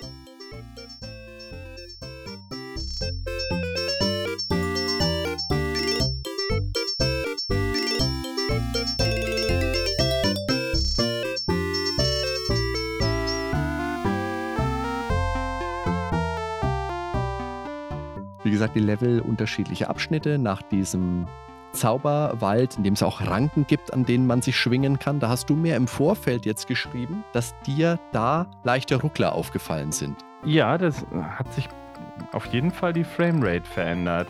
Mhm. Während er aber nur eine Ranke ist, das heißt, sobald du wieder loslässt oder auch direkt davor ist alles ganz normal. Nur beim Scrolling, das war irgendwie merkwürdig. Und dann hatte ich aber gesagt, später gibt es ja, ja, muss man jetzt schon wieder vorweggreifen, da gibt es halt sagen wir mal, Plattformen, so, wo man sich einfach raufspringen kann. Und die schwingen halt auch hin und her. Und da war alles ganz normal vom Scrolling. Das meinte ich. Das ist ein Element, das ist mir früher bestimmt aufgefallen, hat mich nie wieder gestört, bis du mir das vor ein paar Tagen geschrieben hast. Dann habe ich mir gedacht, das stimmt doch überhaupt nicht. Der, der hat doch überhaupt nicht recht. Habe es mir angeschaut und gedacht, verdammt, verdammt, genau so ist es. Oh mein Gott. Das habe ich komplett ausgeblendet über die Jahre. Und ich kam am Anfang überhaupt nicht klar mit dieser Ranspringen- und Abspringen-Mechanik von den Lianen, bis ich es dann gescheckt habe, dass es eigentlich ganz simpel mhm. ist. Ja. Äh, und dass man sogar alle Gegner dann noch weghaut, während man ja. dranhängt, ist auch ein wichtiger Faktor, weil man versucht dann ja vielleicht auszuweichen und stirbt dann in dem Moment erstmal. Ja. Äh, ja, das ist meinem also, Sohn auch passiert. Ich bin sehr viele Tode gestorben am Anfang, aber eigentlich, mhm. wenn man die Ranken einmal begriffen hat, wie sie funktionieren, dann sind sie einfach. Weniger ist mehr, sagen wir es so, bei den Bewegungen dort. Einfach einmal anklicken und dann nochmal und dann ist gut. Wobei die kommen schon, die kommen wiederholt vor, aber auch nicht so übertrieben. Es gibt nö, dann später nö. diese Kordeln wieder, ja. diese Lichtschalter, auch ein nettes Element, kommen wir später dazu, aber schön. Mhm. Genauso wie du danach gleich in diesen Spinnennetzabschnitt kommst. Da hast du im Hintergrund lauter Spinnennetze, an denen der Tau noch hängt und du läufst über Blätter die als Plattformen dienen und manche von diesen Blättern bewegen sich dann aber, wenn du drauf springst und du weichst Spinnen aus. Das ist so ein, ja, da muss man aufpassen, dass man nicht abstürzt, aber auch ein schöner Level mit einer schönen, ruhigen Musik. Dann gibt es aber in diesem ersten Level noch einen Abschnitt, da wandelt warte, sich die Stimmung. Warte, warte, warte, warte, warte, warte. Ja. Weil da muss ich jetzt wieder äh, meinen Senf zugeben, auch wenn das natürlich nicht das Thema ist, aber zum Remake. Und zwar haben sie es da gemacht, da ist dieser Blätterabschnitt komplett freiwillig. Okay. Und wenn du ihn dann geschafft hast, dann kriegst du aber so eine Spielkarte. Das sind immer so, hm, habe ich jetzt schon drei so eine Abschnitte, glaube ich, insgesamt gehabt in dem Part, wo ich bisher gespielt habe. Das sind immer so freiwillige Abschnitte. Und wenn du dann aber stirbst, äh, da stirbst du nicht. Also du fällst zum Beispiel runter und landest dann einfach wieder vor diesem Blätterabschnitt und kannst mhm. immer wieder probieren. Ein anderer Abschnitt war zum Beispiel, dann waren Spielkarten. Da musste man quasi äh, wie bei Contra in so einer Sicht in den Bildschirm reinlaufen sozusagen und musst, mhm. durfte halt mhm. nicht stehen bleiben und wenn du dann nicht im richtigen Moment gesprungen bist, dann bist du auch runtergefallen. Dann hattest du aber unendlich Chancen, das immer wieder zu wiederholen, bis du es dann halt geschafft hast. Ähm, okay. Ganz nett. Und es ist permanent ein Sprecher, der alles kommentiert beim Remake. Das hatte ich auch noch nicht. Den finde ich halt auch richtig cool. Dann sagt er jetzt, äh, Mickey ist jetzt hier und rettet die verwunschene Prinzessin und dies und das. Und er muss aber noch viele Gefahren überwinden. Und das macht er im Prinzip an jedem Level und an jeder markanten Stelle im Level. Und das okay. fühlt so sich halt, als wenn du. Ja, genau. Und du fühlst dich mhm. permanent, als wenn du in diesem Märchen der äh, Protagonist bist. Und ja, das ist ein sehr cooles Element. Es nervt auch nicht irgendwie. Es sei denn, du stirbst okay. du schlecht und musst die Stelle fünf, sechs Mal oder öfter machen. Das war, das kennt man ja von den alten Spielen, wenn halt Sätze immer wieder kommen, immer dieselben an derselben Stelle. Aber so schwer ist es nicht. Deshalb hält sich das in Grenzen. Gut. So viel dazu. Hast du äh, Vice City gespielt, die Szene, wo man den All you had to do was follow the Dingsbums train. Äh, naja. ja, hab ich. Ich hab's auch geschafft, okay. tatsächlich irgendwann. Aber, ja, es hat ja, lange gedauert. Aber GTA ist sowieso so ein markantes äh, Beispiel. In jedem für, Spiel. In jedem ja, Spiel. Jede, Machen wir auch irgendwann mal GTA. Jedes kommt, GTA. Wird kommen. Ah, Ist halt nur Helikoptermodell fliegen. Oh, grauenhaft. grauenhaft. Okay. Ja, komm mal. Nach diesem Spinnennetzabschnitt kommt dann ein ganz, ganz tolles Element, weil dann beginnt ein Level und da klingt die Musik am Anfang schräg, schlägt dann aber direkt um, so nach vier, fünf Tönen und dann wird es dunkel im Wald und dann sind da plötzlich überall tote Bäume und es sind Geister unterwegs. Ist plötzlich alles so ein bisschen gruselmäßig angehaucht.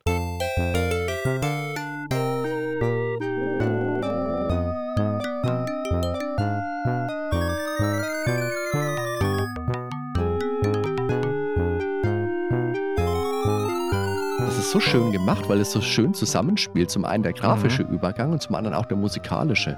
Ganz, ganz toll. Dann hast du noch so einen riesigen rollenden Apfel. Kennt man natürlich jeder, der mal Indiana Jones 1 gesehen hat.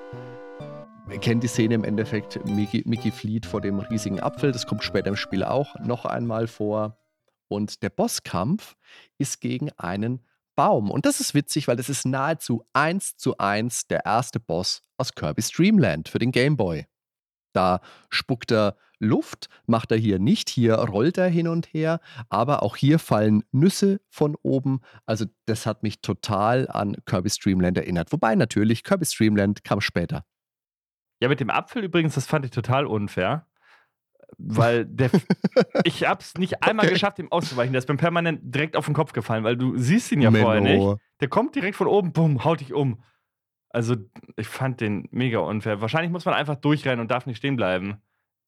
Über den Apfel springst du doch rüber am Anfang.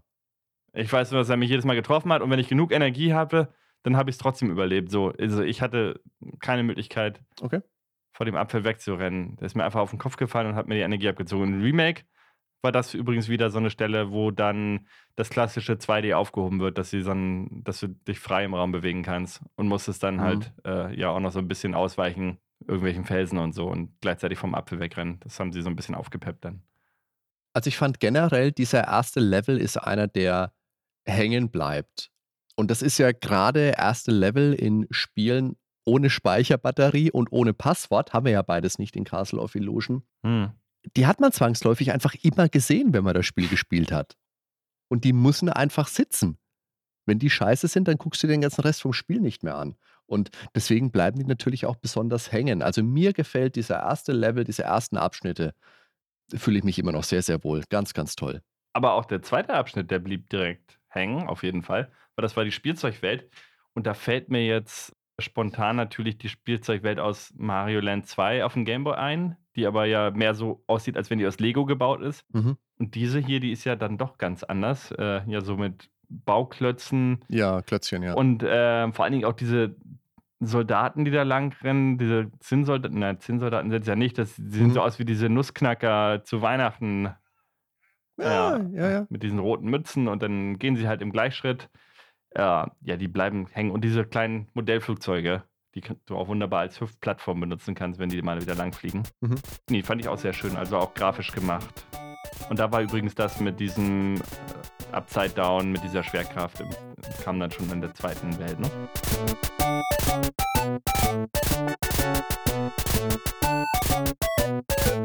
Und da war übrigens auch das, wo man dann ganz hochrennen musste und dann eben die Treppen plötzlich zu Plattformen wollten, wurden und dann hat man ja diese Rutschpartie gemacht. Rutschpartie! Party!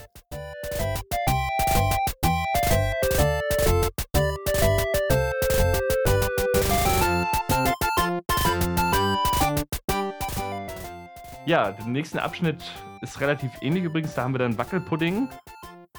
Und ja, der war übrigens auch ganz cool, ne? Das man, erinnert auch wieder an Mario 2 übrigens. Da gab es ja auch diesen Wackelpudding-Abschnitt. Stimmt. Aber das Spiel kam ja, glaube ich, davor, ne? Also man weiß nicht, wer. Castle of Illusion kam Ja. vorher. Ich glaube, Mario Land 2 ist Würde ich jetzt auch so aus dem 92. Stegreif sagen. Und wer weiß, ob sie sich da Ich meine, vielleicht. da gibt es eine super Podcast-Folge von, äh, so- von uns. Großartig. Vielleicht haben sie sich da sogar inspirieren lassen. Ja. 92, ja. Ja, und der Bossgegner ist übrigens ein springender Clown mit ausfahrbaren Armen. Den gab es übrigens auch im Remake. Und da haben sie es aber dann in der ähm, Top-Down-Sicht von oben gemacht. Das heißt, du konntest dich in so einer 3D-Arena, Okay. musstest du immer wie beim Seilspringen so in, über seine Arme rüberspringen und ihm ausweichen in alle vier Himmelsrichtungen. So äh, wie die Contra-Level, weißt du, die immer in der Top-Down-Sicht waren. So hat sich das dann gespielt. Nur Ja, ja. Super Pro Protector meinst du? Ja, ja. Oder Contra 3? Ja. Genau, nur dass du dann halt auch noch springen konntest. Oh. Ich glaube, da konntest du, glaube ich, nur dich hinlegen auf den Boden und nicht springen, aber, aber so ähnlich mm, war der Bosskampf dann im Remake. Also bis dahin fand ich das alles ganz, ganz toll. Der dritte Level, der Sturm, der fällt für mich dann ein bisschen ab, wobei der erste Abschnitt, der eigentliche Sturmabschnitt, der ist noch ziemlich cool. Da hast du tolle Wettereffekte, also da siehst du wirklich den Sturm heranbrausen. Du hast da so ein Wasserwege-Puzzle, das fand ich ein bisschen komisch, weil du musst da die richtige Stelle finden im Level, wo du ins Wasser springst und dann gibt es so einen Unterwasserkanal, der bringt dich zum Ausgang. Stimmt. Ja, Ach so, ich dachte, das wäre nur eine Abkürzung, wenn man an der richtigen Stelle springt. Hatte ich jetzt so das Gefühl, dass man dann. es gibt nur einen richtigen Kanal, der dich zum Ende bringt. Ach so, ja, habe ich ja Glück gehabt. Ja, wenn du es auf Anhieb gefunden hast, ja. Das hat mich jetzt am Anfang, weil da, da wusste ich die Kombination nicht mehr. Da wusste ich tatsächlich nicht mehr, wo ich lang muss. Da habe ich ein bisschen gebraucht, bis ich es wieder Ja, gefunden habe. War jetzt aber auch nicht mein Lieblingslevel. Ja, das nervt ein bisschen. Aber ich finde, danach wird dieser Level, naja, schlechter. Also er fällt einfach ab. Weil dann bist du plötzlich in so einem südamerikanischen Tempel mit Wasserfällen. Ganz, ganz komisch, weil das so überhaupt nicht in das Szenario passt, zumindest in meinem Empfinden.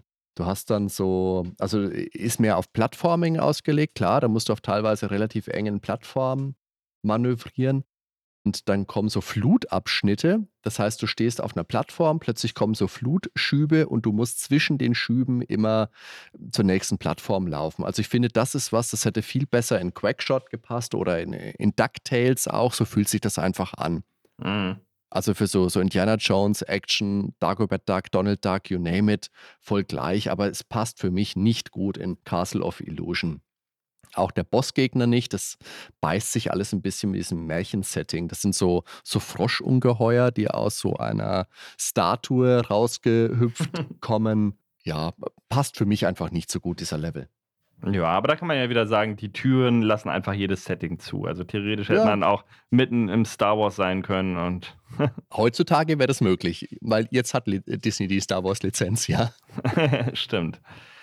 Aber das mit diesen Flutwellen, das war übrigens ziemlich, also das Zeitfenster war echt klein. Also man konnte nicht sagen, Ja. ja, ich renne noch zur nächsten Plattform Ja. oder so. Also man musste auch direkt abspringen, sobald die Flutwelle schon halb weg war, so ungefähr. Also Mhm. das war schon. Das ist schon, da, da muss grenzwertig. es schon tight arbeiten, ja, stimmt. Ja. Aber es ist schon gut. Also ich mag ja Spiele nicht, die einfach viel zu einfach sind. Und davon gibt es heute ja leider ganz viele. Bisschen äh, hier Challenge muss schon sein. Ja, kommen wir zum nächsten Level, die Bibliothek. Und die ist ja mal richtig schön Ja. und wäre auch so für Mickey Mouse Cartoon sogar geeignet. Es ist halt alles plötzlich riesig. Hatten wir vorhin schon mal drüber gesprochen. Riesenlevel sind eh geil. Große Bücher und Gläser. Mickey wirkt klein, aber ist ja auch logisch, er ist ja eine Maus. Und was richtig nett war oder was auch ein bisschen strange war, sagen wir so, aber es sah irgendwie cool animiert aus. Da waren so Buchstaben als A und die liefen Ja. dann halt rum als Gegner. Ähm, so, so eine A's. So kann man es jetzt mal ausdrücken. Die waren aber gar nicht mal so einfach, also vom Pattern, wie die Ja, gerannt sind. Also die haben mich oft überrascht und haben mich auch in den Tod getrieben dann. Ja, und hier hatten wir dann eben Milchflaschen, Süßigkeitenland, Torten, Bonbons, Kekse, diverses Naschwerk, sehr cool. Und eben aber auch diese Tassen waren dann da nachher, ne? Wo Ja, wir jetzt nicht wissen, ob es Kaffee oder Tee ist. Da können wir gleich nochmal drüber sinnieren, weil du hast gerade gesagt, du hast diese Milchflasche. In Ja. diese Milchflasche musst du ja hineinlaufen. Richtig. Und dann kommst du in dieses Süßigkeitenland. Und dann bist du plötzlich aus dieser Bibliothek mit den riesigen Büchern, wo die Bücherwürmer rumkrebsen, bist du plötzlich im Süßigkeitenland. Und das sah so, so toll aus. Das ist so ein schöner, so ein schöner Level mit diesen Erdbeertörtchen, die es da so gibt. Und äh, im Hintergrund Zuckerguss und Kuchen und Mhm. Seen aus Milch. Und dann so, so Gummifischchen als Gegner, so Kannst auch Mario. Party spielen auf dem Gamecube, da gibt's das auch. Toll, hätte ich das gewusst. Ja. Hättest du das 1990 gewusst, ne? Das in zwölf Jahren oder so. Mario Party rauskommt auf dem Gamecube. Nein. Ja. Ja, und dann springst du eben auch in diese Kaffeetasse, Teetasse, ja. was auch immer. Ein, einfach wunderschönes Flüssigkeiten, Tasse, was Wunderschöne auch immer. Flüssigkeiten. und du schwingst ja auch wieder an, nicht an Lianen, sondern an Lichtkordeln. Und da ist das Witzige, wenn sich Mickey Mouse dranhängt, dann geht das Licht aus kurz. Mhm. Das ist so schön. Das ist so nett einfach, dieses Element. Weißt du, wie so eine Lampe mit so einer Ziehkordel dran. Ja, ja. Und man muss immer sagen, das Spiel Toll. ist von 1990. Also. Ja. Echt schön. Das ist einfach ein großartiger, großartiger Level mit ganz vielen Elementen, an die ich mich sehr, sehr gerne erinnere. Also, das ist wirklich mit dem ersten Level äh, mein, mein Wohlfühllevel aus diesem Spiel. Das hat man immer mal, dass man so, so Spielen zurückkehrt und, und sich dann einfach an diesen Leveln erfreut, an denen man sich früher schon erfreut hat. Und das ist wirklich einer von denen, die mir sehr, sehr präsent noch sind. Ganz, mhm. ganz toll. Und da hast du auch einen sehr, jetzt sage ich es wieder, ikonischen Boss. Gegen den kämpft man auch wieder im Süßigkeiten-Level. Das ist so ein Drache mit einem langen Körper, großer roter Drache. Und sag, was du willst, das ist eindeutig der Kopf von Elliot in Rot. Was? Von wem? Von Elliot. Elliot, das Schmunzelmonster. Warte mal, ich scroll, ich, ich scroll mal hier hin. Ja, okay. Ich habe das Vieh, glaube ich, schon mal irgendwo gesehen, tatsächlich. ich kann es jetzt nicht zuordnen, aber du hast mir jetzt hier gerade mal diesen Vergleich geschickt. Auf der einen Seite Elliot, auf der anderen das, der Endgegner aus Castle of Illusion.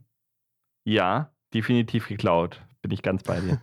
Was heißt geklaut? Ist ja, ist ja beides Disney. Also der Film ist von ja. 1977, Gut. zumindest das Original. Elliot hat ein sehr markantes Kinn, hat so Flusenpinsel an den Ohren, hat wuschelige Haare, hat so ein Nilpferd, Nüstern und äh, das schaut einfach fast eins zu eins so aus. Es gab dann später auch noch so ein Remake also das, der alte war schon ein Ach Realfilm und Elliot war dann eben gezeichnet und dann gab es von, ich weiß es gar nicht, 2013 von mir aus, 2015, ich weiß es nicht, gab es nochmal eins Computer animiert. Habe ich nicht gesehen, ich kenne nur den. Ja, den aber ich, ich, ich gucke gerade hier und ich sehe gerade, das ist ja so ein äh, Film, wo quasi Realschauspieler mit Zeichentrick mhm. dann wieder agieren. Ja, genau. So ein Musical-Film auch, wo viel gesungen wird. So. Also es gab dann ja später auch Spiele, die nur für das Master-System und für Game Gear erschienen sind, unter anderem Land of Illusion. Und da gibt gibt es dann wirklich auch wieder so einen roten Drachenboss, der dann aber auch den Korpus, der dann auch den, den Körper von Elliot hat, nur eben in Rot. Also das ist schon ein Verweis auf Elliot, das Schmunzelmonster, da bin ich mir sehr sicher. Und das wollte ich mal gesagt haben. Also so, ist das eigentlich ein Böser, das ist gar kein guter Elliot. In diesem Spiel ist er der Gegner, ja. Aber vielleicht ist er einfach krantig, weil hier, wenn du im Süßigkeitenland wohnst und einer stapft mit seinen schmutzigen Schuhen, mit denen er vorher im Wald war und durch irgendwelche Flüsse gelaufen ist, auf dein Erdbeertörtchen rum, dann würde ich auch krantig werden. Was soll denn das? Die Saudi alte. Dass da noch die Eingeweide, die Eingeweide von den Spinnen dran kleben. Die, ah nee, die, die, die, hat er ja am Hintern, stimmt. Die, Schuhe, die Schuhe sind sauber. Das Niveau ist im Keller. Großartig. das kriegen wir in jeder Folge hin. Dann haben wir das, das Folgenziel schon mal erreicht. So. Aber wir können ja einfach mal weitergehen zum nächsten Level. Wie wäre es denn damit? Bitte. Bitte. Nehmen, wir, nehmen wir The Castle. Oh Mann, ja. Bevor du, bevor wir über das Level gesprochen haben, habe ich dir ja schon ein Video geschickt. Ich, ich konnte es einmal nicht lassen. Ich habe äh, Castlevania-Musik angemacht im Hintergrund, habe die Spielmusik ausgemacht und habe das in ja. unsere interne Gruppe geschickt. Weil das musste einfach sein. Das ist so dreist geklaut, das geht schon gar nicht. Also, das ist der Clock Tower durch und durch. Äh, allein es fängt schon an und dann sind diese Fackeln. Ich wollte die Peitsche raus und ich wollte mir da Items rausholen bei diesen Kerzen. Also nicht Fackeln, diese kleinen Kerzen. Ich dachte, gleich kann ich hier mit meinem Boomerang werfen und es ist. Ja, es ist sehr uninspiriert. Äh, es war kein schlechtes Level, es war aber relativ schwer und äh, sehr frustrierend. Ja. Wenn man irgendwo runtergefallen ist, dann war die Fallhöhe meistens sehr stark ähm, und musste einen relativ großen Abschnitt dann erneut spielen. Also noch schlimmer als bei Donkey Kong Country, teilweise in diesen Upside-Down-Levels. in der Mine zum Beispiel. Und teilweise auch echt gar nicht mal so einfach, da mhm. exakt den Sprung hinzubekommen. Und dann, das kann ich dir erzählen, das waren natürlich wieder die Pendel, die man aus Castlevania erzählt, was ich vorhin mal einfach salopp als Plattform bezeichnet habe. Das war natürlich wieder diese Pendel. Und da ist das Scrolling dann nämlich komplett in Ordnung, weil man einfach auf diese Pendel raufspringt Und die schwingen ja auch so hin und her. Im Prinzip Mhm. so ähnlich wie die Lianen, aber dadurch, dass die Animation sich nicht verändert, er bleibt halt einfach nur drauf stehen. Ne? Bei den Lianen hält er sich dann ja fest. Ich glaube, das hängt alles damit zusammen, dass da die Ich habe Frame dann gerade nicht im Keller Kopf, geht. ob die Pendel vielleicht noch eine Spur langsamer sind. Ich hab's nicht im Kopf. sind gerade. schon ziemlich schnell. Hm. Also ich bin auch schon das eine oder andere Mal einfach daneben gesprungen. Was halt auch einfach noch dazu kommt, dass hier Stellen dabei sind, die einfach unfair sind und die du Ja. nur schaffen kannst, wenn du vorher weißt, was auf dich zukommt. Da gibt es eine Stelle, da musst du auf einer Stelle stehen bleiben und dann bricht der Boden unter dir weg und fällt nach unten und du musst dann halt wissen, dass du aber natürlich nicht einfach stehen bleiben kannst, sondern du musst im Fallen dann nach links laufen, sonst fällst du in so einen lila Tümpel und stirbst. Das ist einfach doof. Das ist einfach, ah, solche Elemente finde ich immer albern. Wenn ich jetzt weiß, okay, hier an der Stelle bin ich kaputt gegangen, weil ich mir nicht gemerkt habe, vor, keine Ahnung, wann ich das letzte Mal gespielt habe, vor 15 Jahren, hier musst du jetzt gleich nach links hüpfen. Na, Da, blöd. da war ja auch später diese Blöcke, die so von oben kommen und manche fallen runter, Ja, andere nicht. Das Ja, ist auch pures Auswendiglernen. Äh, Ich habe es am Anfang gar nicht gescheckt. Ich dachte, die Stelle kann man gar nicht schaffen. Bis ich dann gemerkt habe, na, da muss man eine Pause machen in der Mitte. Der Block Genau. fällt dann nicht runter, der nächste aber wieder schon. Und ja, Das ist halt einfach genau, da läufst du unter pures Trial and drei, Error. Genau, unter drei Reihen von diesen Blöcken Ja. durch. Bei der ersten Reihe fallen alle Blöcke, dann Richtig. denkst du das beim nächsten Ja. natürlich auch. Beim nächsten ist Richtig. es aber eben nicht so. Und das ist einfach, ja, ist blöd. Ja, es ist Stimmt nicht dieses schon. System, du lernst was und kannst es anwenden, sondern du lernst was und es ist komplett sinnlos, weil im nächsten Abschnitt lernst du was komplett anderes. Ja, du musst es einfach auswendig lernen. ja, es ist tatsächlich Und so. dann denkst du, hey, ich, ich will ja nicht, keine Ahnung, Medizin studieren, ich will Mickey Mouse spielen. Ja. Und wie gut, dass ich da eine Taste hatte. Fünf und dafür acht. Ach, komm, lassen wir das. ja, komm. Nein, ich habe ich hab zumindest mir selbst auferlegt, alle Bossgegner müssen am Stück geschafft werden. Also da war kein Save oder so innerhalb eines Bosskampfs. Ähm, höchstens mal am Level Anfang Hm. und vielleicht einmal in der Mitte oder so. Ich habe versucht, möglichst große Abschnitte am Stück zu spielen. Was ich halt nicht gemacht habe, dass ich immer wieder das Spiel von vorne begonnen habe. Ne? Weil man hat, glaube ich, standardmäßig zwei Continues, haben wir, glaube ich, auch noch gar nicht gesagt. Hm. Und so Genau, und so ja. viele Tries, keine Leben, Tries. Tries natürlich. Und dann ist, auch, nicht. dann ist auch vorbei. Also das Dann ist ist nicht Feierabend. so wie bei äh, Parodius, was wir letztens versprochen haben, wo man einfach unendlich Continues hat. Hier ist vorbei. Musst du das ganze Spiel nochmal von vorne beginnen. Das ist ja heute auch, kannst du dir nicht mehr vorstellen heute. Hier, was soll das? Nein. Ich habe bezahlt für dieses Spiel. Warum darf ich nicht weiterspielen? Was soll das? Ja, aber das finde ich eigentlich auch ein gutes Element, dass das jetzt nicht mehr ist. Ich hasse begrenzte Continues. Ich finde es eigentlich gut, dass Ja, man halt immer halt- wieder probieren kann, auch bei Contra oder bei Turtles oder so. Das nervt mich. Ich Hm. finde, man sollte begrenzte Leben haben, ja. Aber wenn man einen Abschnitt geschafft hat, dann sollte der auch geschafft sein. Das kann man bei Automaten machen. Einfach damit die Leute ihr Geld da sinnlos reinwerfen, ja. Auch da dürft ihr gerne kommentieren, liebe Zuhörer. Ja. Was meint ihr? Sollte man ein Spiel, für das man gezahlt hat, wirklich auch durchspielen können, wenn man sich wirklich nicht durch harte Arbeit die Level erarbeitet, sondern dass man wirklich da weitermachen kann, wo man aufgehört hat. Sei es jetzt durch, wobei, das ist ja, weißt du, wenn das Spiel eine Speicherfunktion hätte, dann könntest du ja auch immer da weitermachen. Das ist ja genau das Gleiche. Das ist ja im Endeffekt kein Betrügen, das ist ja einfach ein Feature. Und Mhm. ob es jetzt ein Wohlfühl-Feature ist und selbst, selbst wenn es Betrügen wäre, wenn es doch zum deinem Wohlbefinden, zu deinem Benefit im Spielgefühl beiträgt, ja, warum denn nicht? Meine Güte. Also da bin ich ja auch total tiefenentspannt. Bestes Beispiel ist Contra 4 auf dem DS gewesen. Extrem geiles Spiel. Aber meinst Mhm. du, ich habe jemals die letzten beiden Level gesehen? Ich kam immer bis zu Ich- so einer Rakete, ja. wo man hochklettern musste. Und da fand ich mich schon extrem toll, dass ich überhaupt dahin kam. Also Mhm. da habe ich wirklich alles auswendig gelernt. Und dann, aber dann war auch Ja. vorbei. Das habe ich dann auch Ja. nur auf anderen Wegen mal durchgespielt. Und das, im Endeffekt habe ich dann gesagt, ja, okay. Ich habe es einmal gesehen, aber das würde ich mir nicht nochmal antun. Das ist halt einfach, wenn es keinen Spaß mehr macht, sondern nur noch Arbeit ist im Endeffekt. Ja. Ja, ja, dann verliert es für mich auch irgendwann einfach den Reiz. Also ich habe keine Lust, heutzutage Stellen fünfmal zu machen, nur um dann beim sechsten Mal wieder zu scheitern, um dann wieder ganz am Anfang anfangen zu müssen. Nee, da fehlt mir auch die Geduld. Also ich muss sagen, Castle of Illusion ist jetzt aber ein Spiel, da kommt mir jetzt zugute, dass ich das früher halt einfach sehr, sehr oft gespielt habe. Ich habe das jetzt, ich habe keinen originalen Mega Drive mehr, ich habe einen Mega Drive Mini mir vor einer Weile mal gekauft und da ist ja ganz toll. Da ist Castle of Illusion drauf.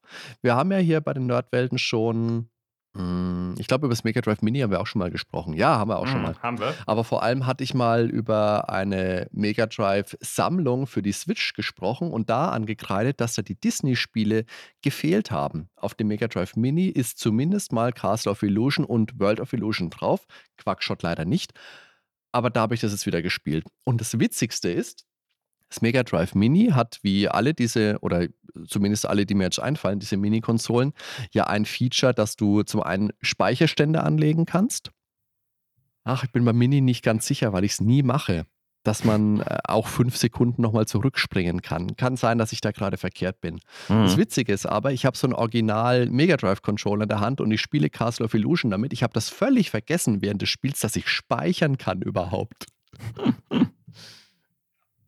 Aber jetzt lass uns mal auf den Level wieder zu sprechen kommen. Ja, ähm, aber wir waren ja eigentlich auch schon fast durch mit dem Level. Eigentlich können wir nur was zum Boss sagen noch. Und zwar war ein Oh ja. leicht dicklicher Prinz Eisenherz. aber wirkte ein bisschen uninspiriert irgendwie schon, ne? Wenn man sich die anderen Bosse anguckt. Der fällt auch ab, wie dieser ganze Level jetzt nochmal. Ich finde, das ist Ja. so der Downer im Spiel generell, ja. Das ist halt so, so ein dicker Typ einfach. Keine Ahnung, was das überhaupt für einer sein will. Ist es der Glöckner? Was macht der da? Was, was will der sein? Wen will der darstellen? Keine Ahnung. Und der haut dich ja mit irgendwas. Aber ist es ein Degen oder ist es ein Stöckchen? Ist es ein großes Stück Kreide? Ich weiß es bis heute nicht, was der in der Hand hat. Das sind Fragen, die stellt man einfach nicht. Das Okay. Ding. Das Ding. Na gut, und wenn wir den dann irgendwann besiegt haben, dann kommt der letzte Part. Dann tritt Mickey aus dem Schloss heraus auf so einen kleinen Vorhof, was auch immer, auf die Zinnen. Und die Juwelen erschaffen die Regenbogenbrücke, die zu Miserables Turm führen. Und dann gibt es eben den Bosskampf gegen die fiese Hexe. Und die wird dann besiegt. Und dann heißt es eben nicht, Ding Dong, die Hexe ist tot, sondern sie wird plötzlich eine nette Mäusehexe und fliegt Mickey und Minnie wieder heim. Na klar, warum nicht? Jetzt wollte ich Mickey, Minnie die, die Jugend aussaugen und mich einverleiben. Ich bin besiegt worden. Ja, okay, blöd. Na kommt, fahre ich euch heim wenigstens. Das ist doch nett. Aber Das ist doch mal ein Bosskampf. sah die nicht genauso aus wie die andere, Hex- äh, wie die andere Maus aus dem Intro? Was Das meinst du, die andere Maus? Im Intro war doch auch so eine ältere Maus mit so einem Gewand drüber. Ja, ja, ja, ja, ja. Und ich habe gedacht, das Die- ist dieselbe. Ich habe das mir nicht verstanden tatsächlich. Sie ist das aber viel kleiner. Sie ist viel kleiner und schaut Hä? viel goldiger aus. Ach so. Weil ich habe nicht gedacht, hä, jetzt ist die Hexe jetzt zu dem Typen plötzlich wieder geworden. Ich war völlig verwirrt. Ich müsste die tatsächlich mal nebeneinander sehen, glaube ich. Ähm, weil vom Outfit her sind die schon relativ ähnlich so. Ja, das Outfit ist das gleiche, na klar. Aber ja, okay. Aber jetzt ist sie halt plötzlich eine, eine kleine Maus, auf Größe wie Mickey und Minnie ungefähr. Ja. Und vorher war sie ja doppelt so groß. als sie war halt selber Hexe. nur wieder vom Fluch besessen, ne? wie das immer so ist. In Wahrheit klar, war sie gar nicht Fluch. böse. Nein. Ja. Ist doch ein Kinderspiel. Deshalb gibt es ja auch Tries, ne? Vom Schwierigkeitsgrad würde ich jetzt gar nicht mal sagen, dass es ein Kinderspiel ist. Es ist jetzt nicht super schwer, es ist kein Contra, es ist aber auch trotzdem fordernd. Eher kurz, aber auch für mich, wie gesagt, ein sehr schönes Spiel. Ich habe es ja komplett durchgespielt. Und ja, geübte Spieler sollen so in circa 45 Minuten durchkommen. Ich weiß jetzt gar nicht, ich habe jetzt nicht auf die Uhr geguckt, wie lange ich gebraucht habe. Ich denke auch um und bei eine Stunde, ein bisschen drüber vielleicht. Ist Ja, realistisch. vielleicht anderthalb oder so. Ist auf jeden Fall ein Feelgood-Titel. Kindergerecht, hatten wir schon gesagt. Und das flotte Durchspielen stört hier überhaupt nicht. Ist ja ähnlich wie bei Mario Land auf dem Gameboy. Der macht auch immer wieder Spaß. Den hat man auch Ja. noch viel schneller durch, sogar, finde ich, glaube ich. Ja, das stimmt. Ja, How, to, How Long to Beat sagt übrigens, das Spiel hätte man so in circa zwei Stunden durch. Das ist so Also lang. irgendwo Nein. dazwischen lag ich. Zwischen einer und Ja, zwei. Äh, zwischen einer Ahnung. und zwei, genau. Also wenn du jetzt wirklich das Spiel das aller, allererste Mal angehst, okay, beim allerersten Mal weiß ich nicht, ob man wirklich auf Anhieb durchkommt. Aber zwei Stunden, nee, zwei Stunden ist zu lang. Da, da muss ich mal ein Veto einlegen.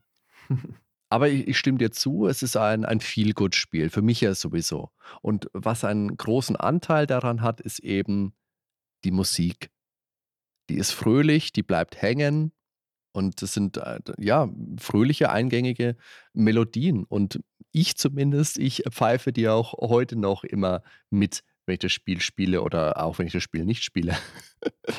und die Musik gerade aus dem ersten Level, die gehört einfach zu den Stücken, die ich zeitlebens vor mich hin pfeifen werde, auch wenn ich Mach mal. äh, Später vielleicht. Das passt einfach zu den, zu den Spielsituationen. Das Bossthema ist auch ganz toll. Die Grusel, der Gruselabschnitt im Wald ist ganz toll. Der Marsch der Spielzeugsoldaten. Ja. Das ist alles stimmig. Und da haben die Musiker, also das waren wohl Tokuhiko Uwabo und Shigenori Kamiya, die haben einfach grandiose Arbeit geleistet. Wir haben ja zwischendurch auch schon immer mal wieder ein paar Stücke eingespielt. Da könnt ihr, liebe Zuhörer, auch gerne nochmal uns äh, mitteilen, was ihr da meint, was euch da besonders gefallen hat oder ob es euch vielleicht sogar gar nicht gefällt. Es kann ja sein, dass die Zuhörer sich denken, meine Güte, was labert der für einen Quatsch? Ich fand es jetzt fürs erste Mal halt noch nicht so eingängig, ähm, ich, aber ich fand es auch nicht negativ oder so. Äh, Gerade das Spielzeugland mit diesem Marsch, das hat mich halt auch äh, angeflasht. Und was ich ja schon gesagt habe, die beste Stelle für mich in der Kaffeetasse oder in der Teetasse. ähm, also die Musik, die muss ich mir auch so nochmal anhören, glaube ich, demnächst, weil die hat mich nachhaltig geprägt.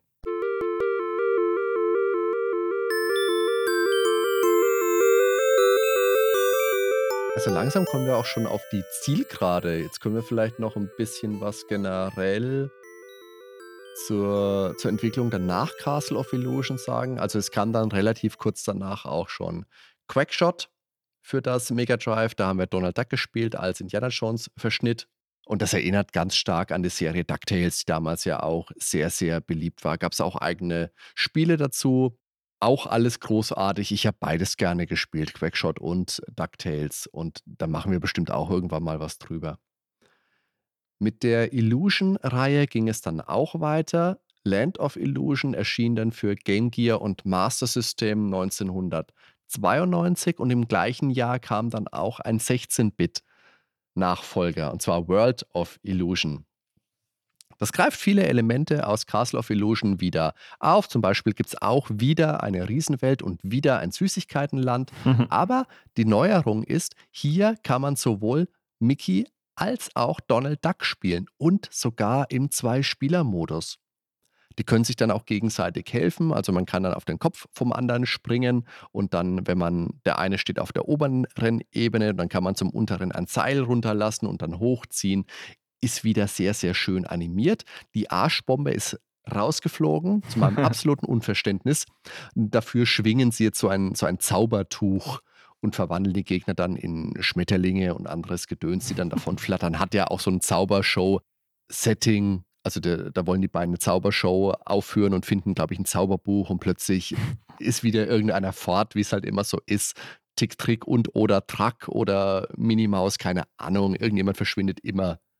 Zauberbücher ist eine Scheißidee überhaupt. Wenn ihr Zauberbuch seht, Leute, lauft einfach dran vorbei. Nee, kommt nie was Gutes bei rum.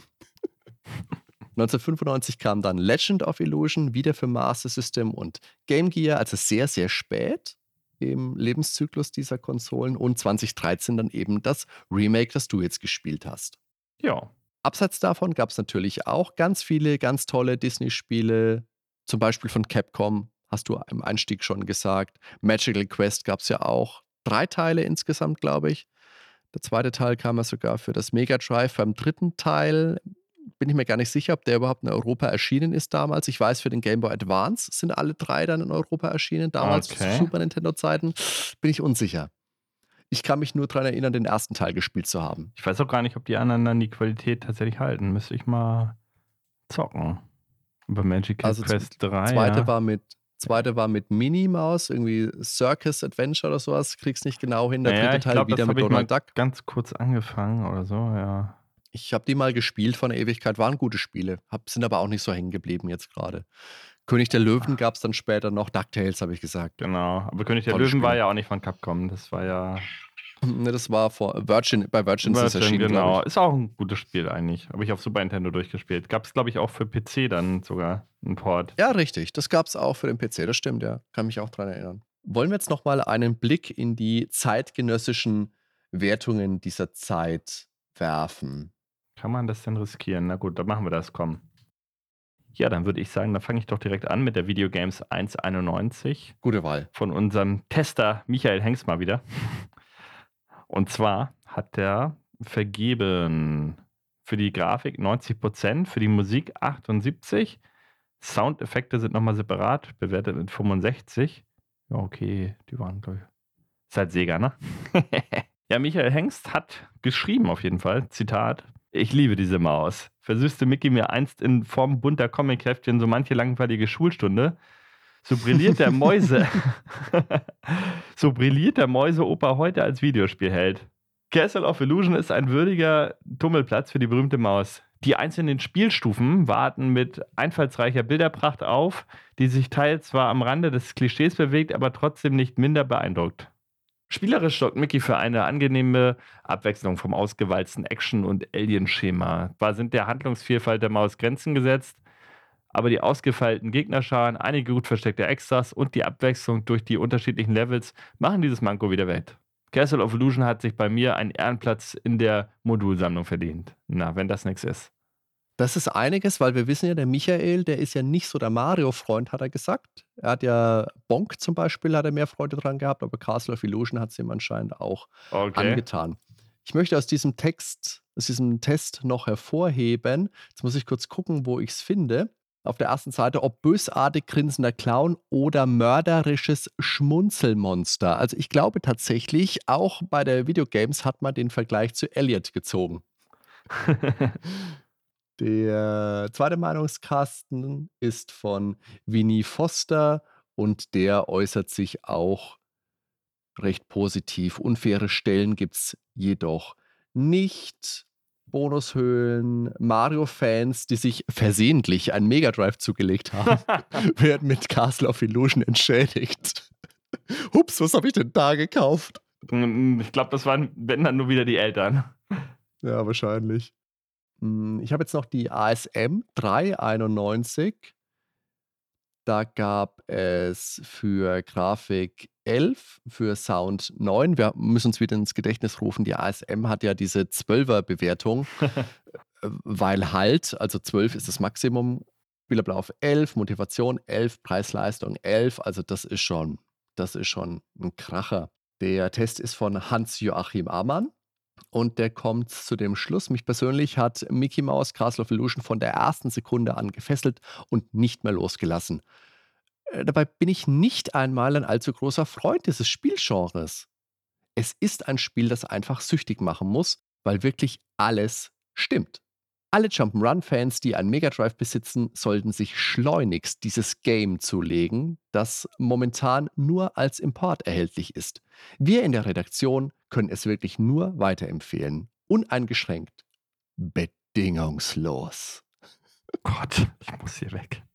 Also es ist ein Spiel, das damals auch gut angenommen worden ist. Ich kann mich daran erinnern, ich habe es auch schon öfters erzählt, bei uns in Würzburg gab es ja einen Spieleladen, der auch versendet hat hat in den Zeitschriften immer inseriert, das war der Theo Kranz Versand, da waren wir ganz oft. Und da waren natürlich auch immer Konsolen ausgestellt an, da konntest du im Endeffekt alles spielen. Da war auch Castle of Illusion damals hin und wieder mal gespielt. Also ein sehr, sehr schönes, sehr, sehr wichtiges Spiel für mich auch deswegen würde ich sagen, für mich spielt da einfach sehr, sehr viel Nostalgie mit rein. Ich habe das lange nicht gespielt. Es war, wie gesagt, auch nie auf diesen Sega-Sammlungen mit drauf, die ich in den letzten Jahren so gespielt habe. Also die Mega Drive Ultimate Collection auf der Xbox 360 oder eben die Mega Drive Classics Sammlung, die ich in der Nerdwelten Episode 24 schon mal besprochen habe. Und jedes Mal hat es mir gefehlt endlich auf dem Mega Drive Mini war es wieder mit dabei, habe ich jetzt auch schon gesagt, zusammen mit World of Illusion Quackshot leider nicht. Und das Remake, das hat mich nie so wirklich gejuckt. Ich habe das immer mal gesehen, ähm, auch wenn es im Sale war, aber mir gedacht, nee, ich spiele lieber das Original. Aber es ist halt komplett anders, ne? Also, das lohnt sich schon, weil es ist halt kein Remake. Es ist ein, Reboot. Es ist eine mhm. komplett andere Interpretation. Also, es sind zwei völlig verschiedene Spiele. Genauso wie das Remake von mhm. äh, Metroid 2 auf dem Game Boy, äh, hier auf dem DS, 3DS, ist auch kein mhm. Remake in mhm. dem Sinne, ne? Es sind zwei unterschiedliche Spiele und hier ist es halt auch so. Ja, ja, das das mag sein, wobei also, ich habe von beiden die Remakes, Reboots, wie du's jetzt genannt hast, nicht gespielt. Bei Metroid kann ich mir eher vorstellen, dass ich's mal machen würde. Bei Castle of Illusion bin ich mir sicher, dass ich's nicht machen werde. Da fehlt mir einfach der der Anreiz dazu. Mhm. Ich hätte es jetzt tatsächlich auch für diesen Podcast komplett ausgeblendet, wenn du es jetzt nicht zufällig gespielt hättest. Von dir würde ich dann aber gleich gerne noch ein ähm, so ein bisschen Vergleich hören, was dir vielleicht besser gefallen hat. Das würde mich würde mich interessieren. Es war einfach damals ein wichtiger Schritt auch für Sega auf dem Weg zum eigenen Maskottchen, das sie dann mit Sonic gefunden haben. Würde ich das Original Castle of Illusion jetzt heute noch mal spielen? Ah ja, freilich. Das macht mir auch heute noch ganz viel Spaß. Wie gesagt, das ist hm, ganz leicht ist es nicht. Das würde ich jetzt nicht unbedingt sagen. Hm, muss man sich schon ein bisschen zumindest am Ende muss man schon 'n bisschen bisschen sich reinfuchsen, aber ich denke, man kommt dann schon auch gut durch. Also, es ist eines der älteren Jump'n'Runs, eins der älteren Spiele, wo man doch ziemlich gut durchkommen kann. So im Vergleich Super Mario Land 3, äh, da möchte ich jetzt mal diese diese Panzerwelt am Ende noch mal, äh, in ins Gedächtnis rufen, die eine absolute Unverschämtheit ist, damals wie heute. Dafür hast du Da ja den Powerflügel, damit du solche Levels dann halt komplett Ja, überfliegen Powerflügel, komm, dass du mit Powerflügeln kommst, ist mir klar. Da sprechen wir auch eines Tages mal drüber. Also, eher leicht in Anführungszeichen noch mal und eher kurz und das spielt mir heutzutage einfach so gut in die Karten. Das ist für mich 'n echter Vorteil. Das kann ich nämlich locker an einem Abend durchspielen und dann vielleicht sogar noch Phantom Commando schauen. Das ist doch großartig. Das ist 'ne Mischung. Ich glaube, das kann man heute nicht mehr toppen. Ne, also, äh, was meinst du? Was hast du jetzt so erlebt mit diesen beiden Spielen in den letzten Tagen, Wochen? Ja, also, wie gesagt, ich bin da voll und ganz bei dir. Ähm, wenn ich das damals gespielt hätte, wäre es auch auf jeden Fall bei meinen Favoriten mit bei gewesen. Wie gesagt, wir hatten alle keinen Sega. Deshalb ich habe auch nie die Aladdin gab's ja auch 'ne andere Umsetzung, wo man zum Beispiel mit'm Schwert dann schlagen konnte. Mhm. Habe ich auch einmal in meinem Leben gesehen auf der Originalkonsole damals, aber sind alles so Sachen, die sind an mir vorbeigegangen. Aber es ist definitiv 'n gutes Spiel. Äh, mein Favorit wird immer Magical Quest sein, tatsächlich. Aber das Remake zum Beispiel, wie gesagt, ich kann's nur empfehlen. Die Musik ist halt komplett orchestral, dieser Sprecher, diese ganze Atmosphäre, es ist sehr cineastisch aufgemacht. Ich habe gelesen, im Test wurde bemängelt, dass es halt sehr klassisch ist immer noch. Also, ganz wenige Passagen. Sie haben's halt mit Rayman Legend oder Rayman Returns oder was es war es gab ja 2 Rayman-Spiele, verglichen. Und das haut natürlich richtig raus, ne? Bei Rayman, äh, die haben so viele neue Elemente eingebaut. In jedem Level wirst du quasi überrascht. Und das hier ist halt 'n klassischer Plattformer. Das haben sie so 'n bisschen negativ angekreidet, würde ich jetzt aber gar nicht so als Kritikpunkt sehen, ne? Mhm.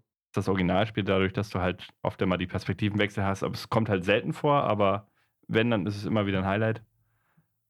Und ich werde das jetzt in den nächsten Tagen noch durchspielen. Das ist ja auch kein Riesenspiel. Das hat man auch Mhm. glaube ich, in 5, 6 Stunden durch. Also, hat Das jetzt hat hat jetzt keinen Umfang von nicht Mario schlecht. 64 und ja, 3,50 €, also Ach, das kriegt man für 3,50 schon. Guck's dir sonst einfach mal hm, kannst dir 'n Teil angucken bei YouTube und dann kannst du ja auch 'n Eindruck davon bekommen, wie's ist. Mir gefällt's. Und das Original auch. Also und beides kann man heutzutage noch wunderbar spielen. Das andere natürlich nur, wenn man was für Mhm. Retro o übrig hat. Ähm Und das ja, ich finde aber tatsächlich grade, das ist schon auch bemerkenswert, weil das jetzt nicht wirklich für lange nicht für alle Spiele so aus dieser Zeit zutrifft. Mhm. Grade auch für alte Mega Drive Jump'n'Runs, die so um die Zeit also, kurz kurz vor Sonic zutreffen. Also, Alex Kidd in Irgendwas World gab's ja noch für Mega Drive. Das fand ich damals schon nicht gut.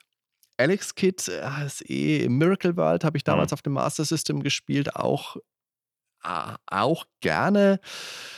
Ist für mich aber immer 'n bisschen abgefallen. Spannendes Thema, müssen wir auch mal drüber sprechen. Oder eben Kid Chameleon. Kid Chameleon, auch 'n frühes Jump'n'Run. Das hat halt von diesem Image gelebt. Das war halt so 'n Junge, der ist in 'n Videospiel gesaugt worden, weil halt und hat sich dann verschiedene Anzüge Mhm. angezogen und hat sich dann verwandelt. nie Aber das war nie gehört. hm, abseits von dem Image, fand ich, war Mhm. das kein gutes Spiel. Ist heute vielleicht auch 'n bisschen vergessen.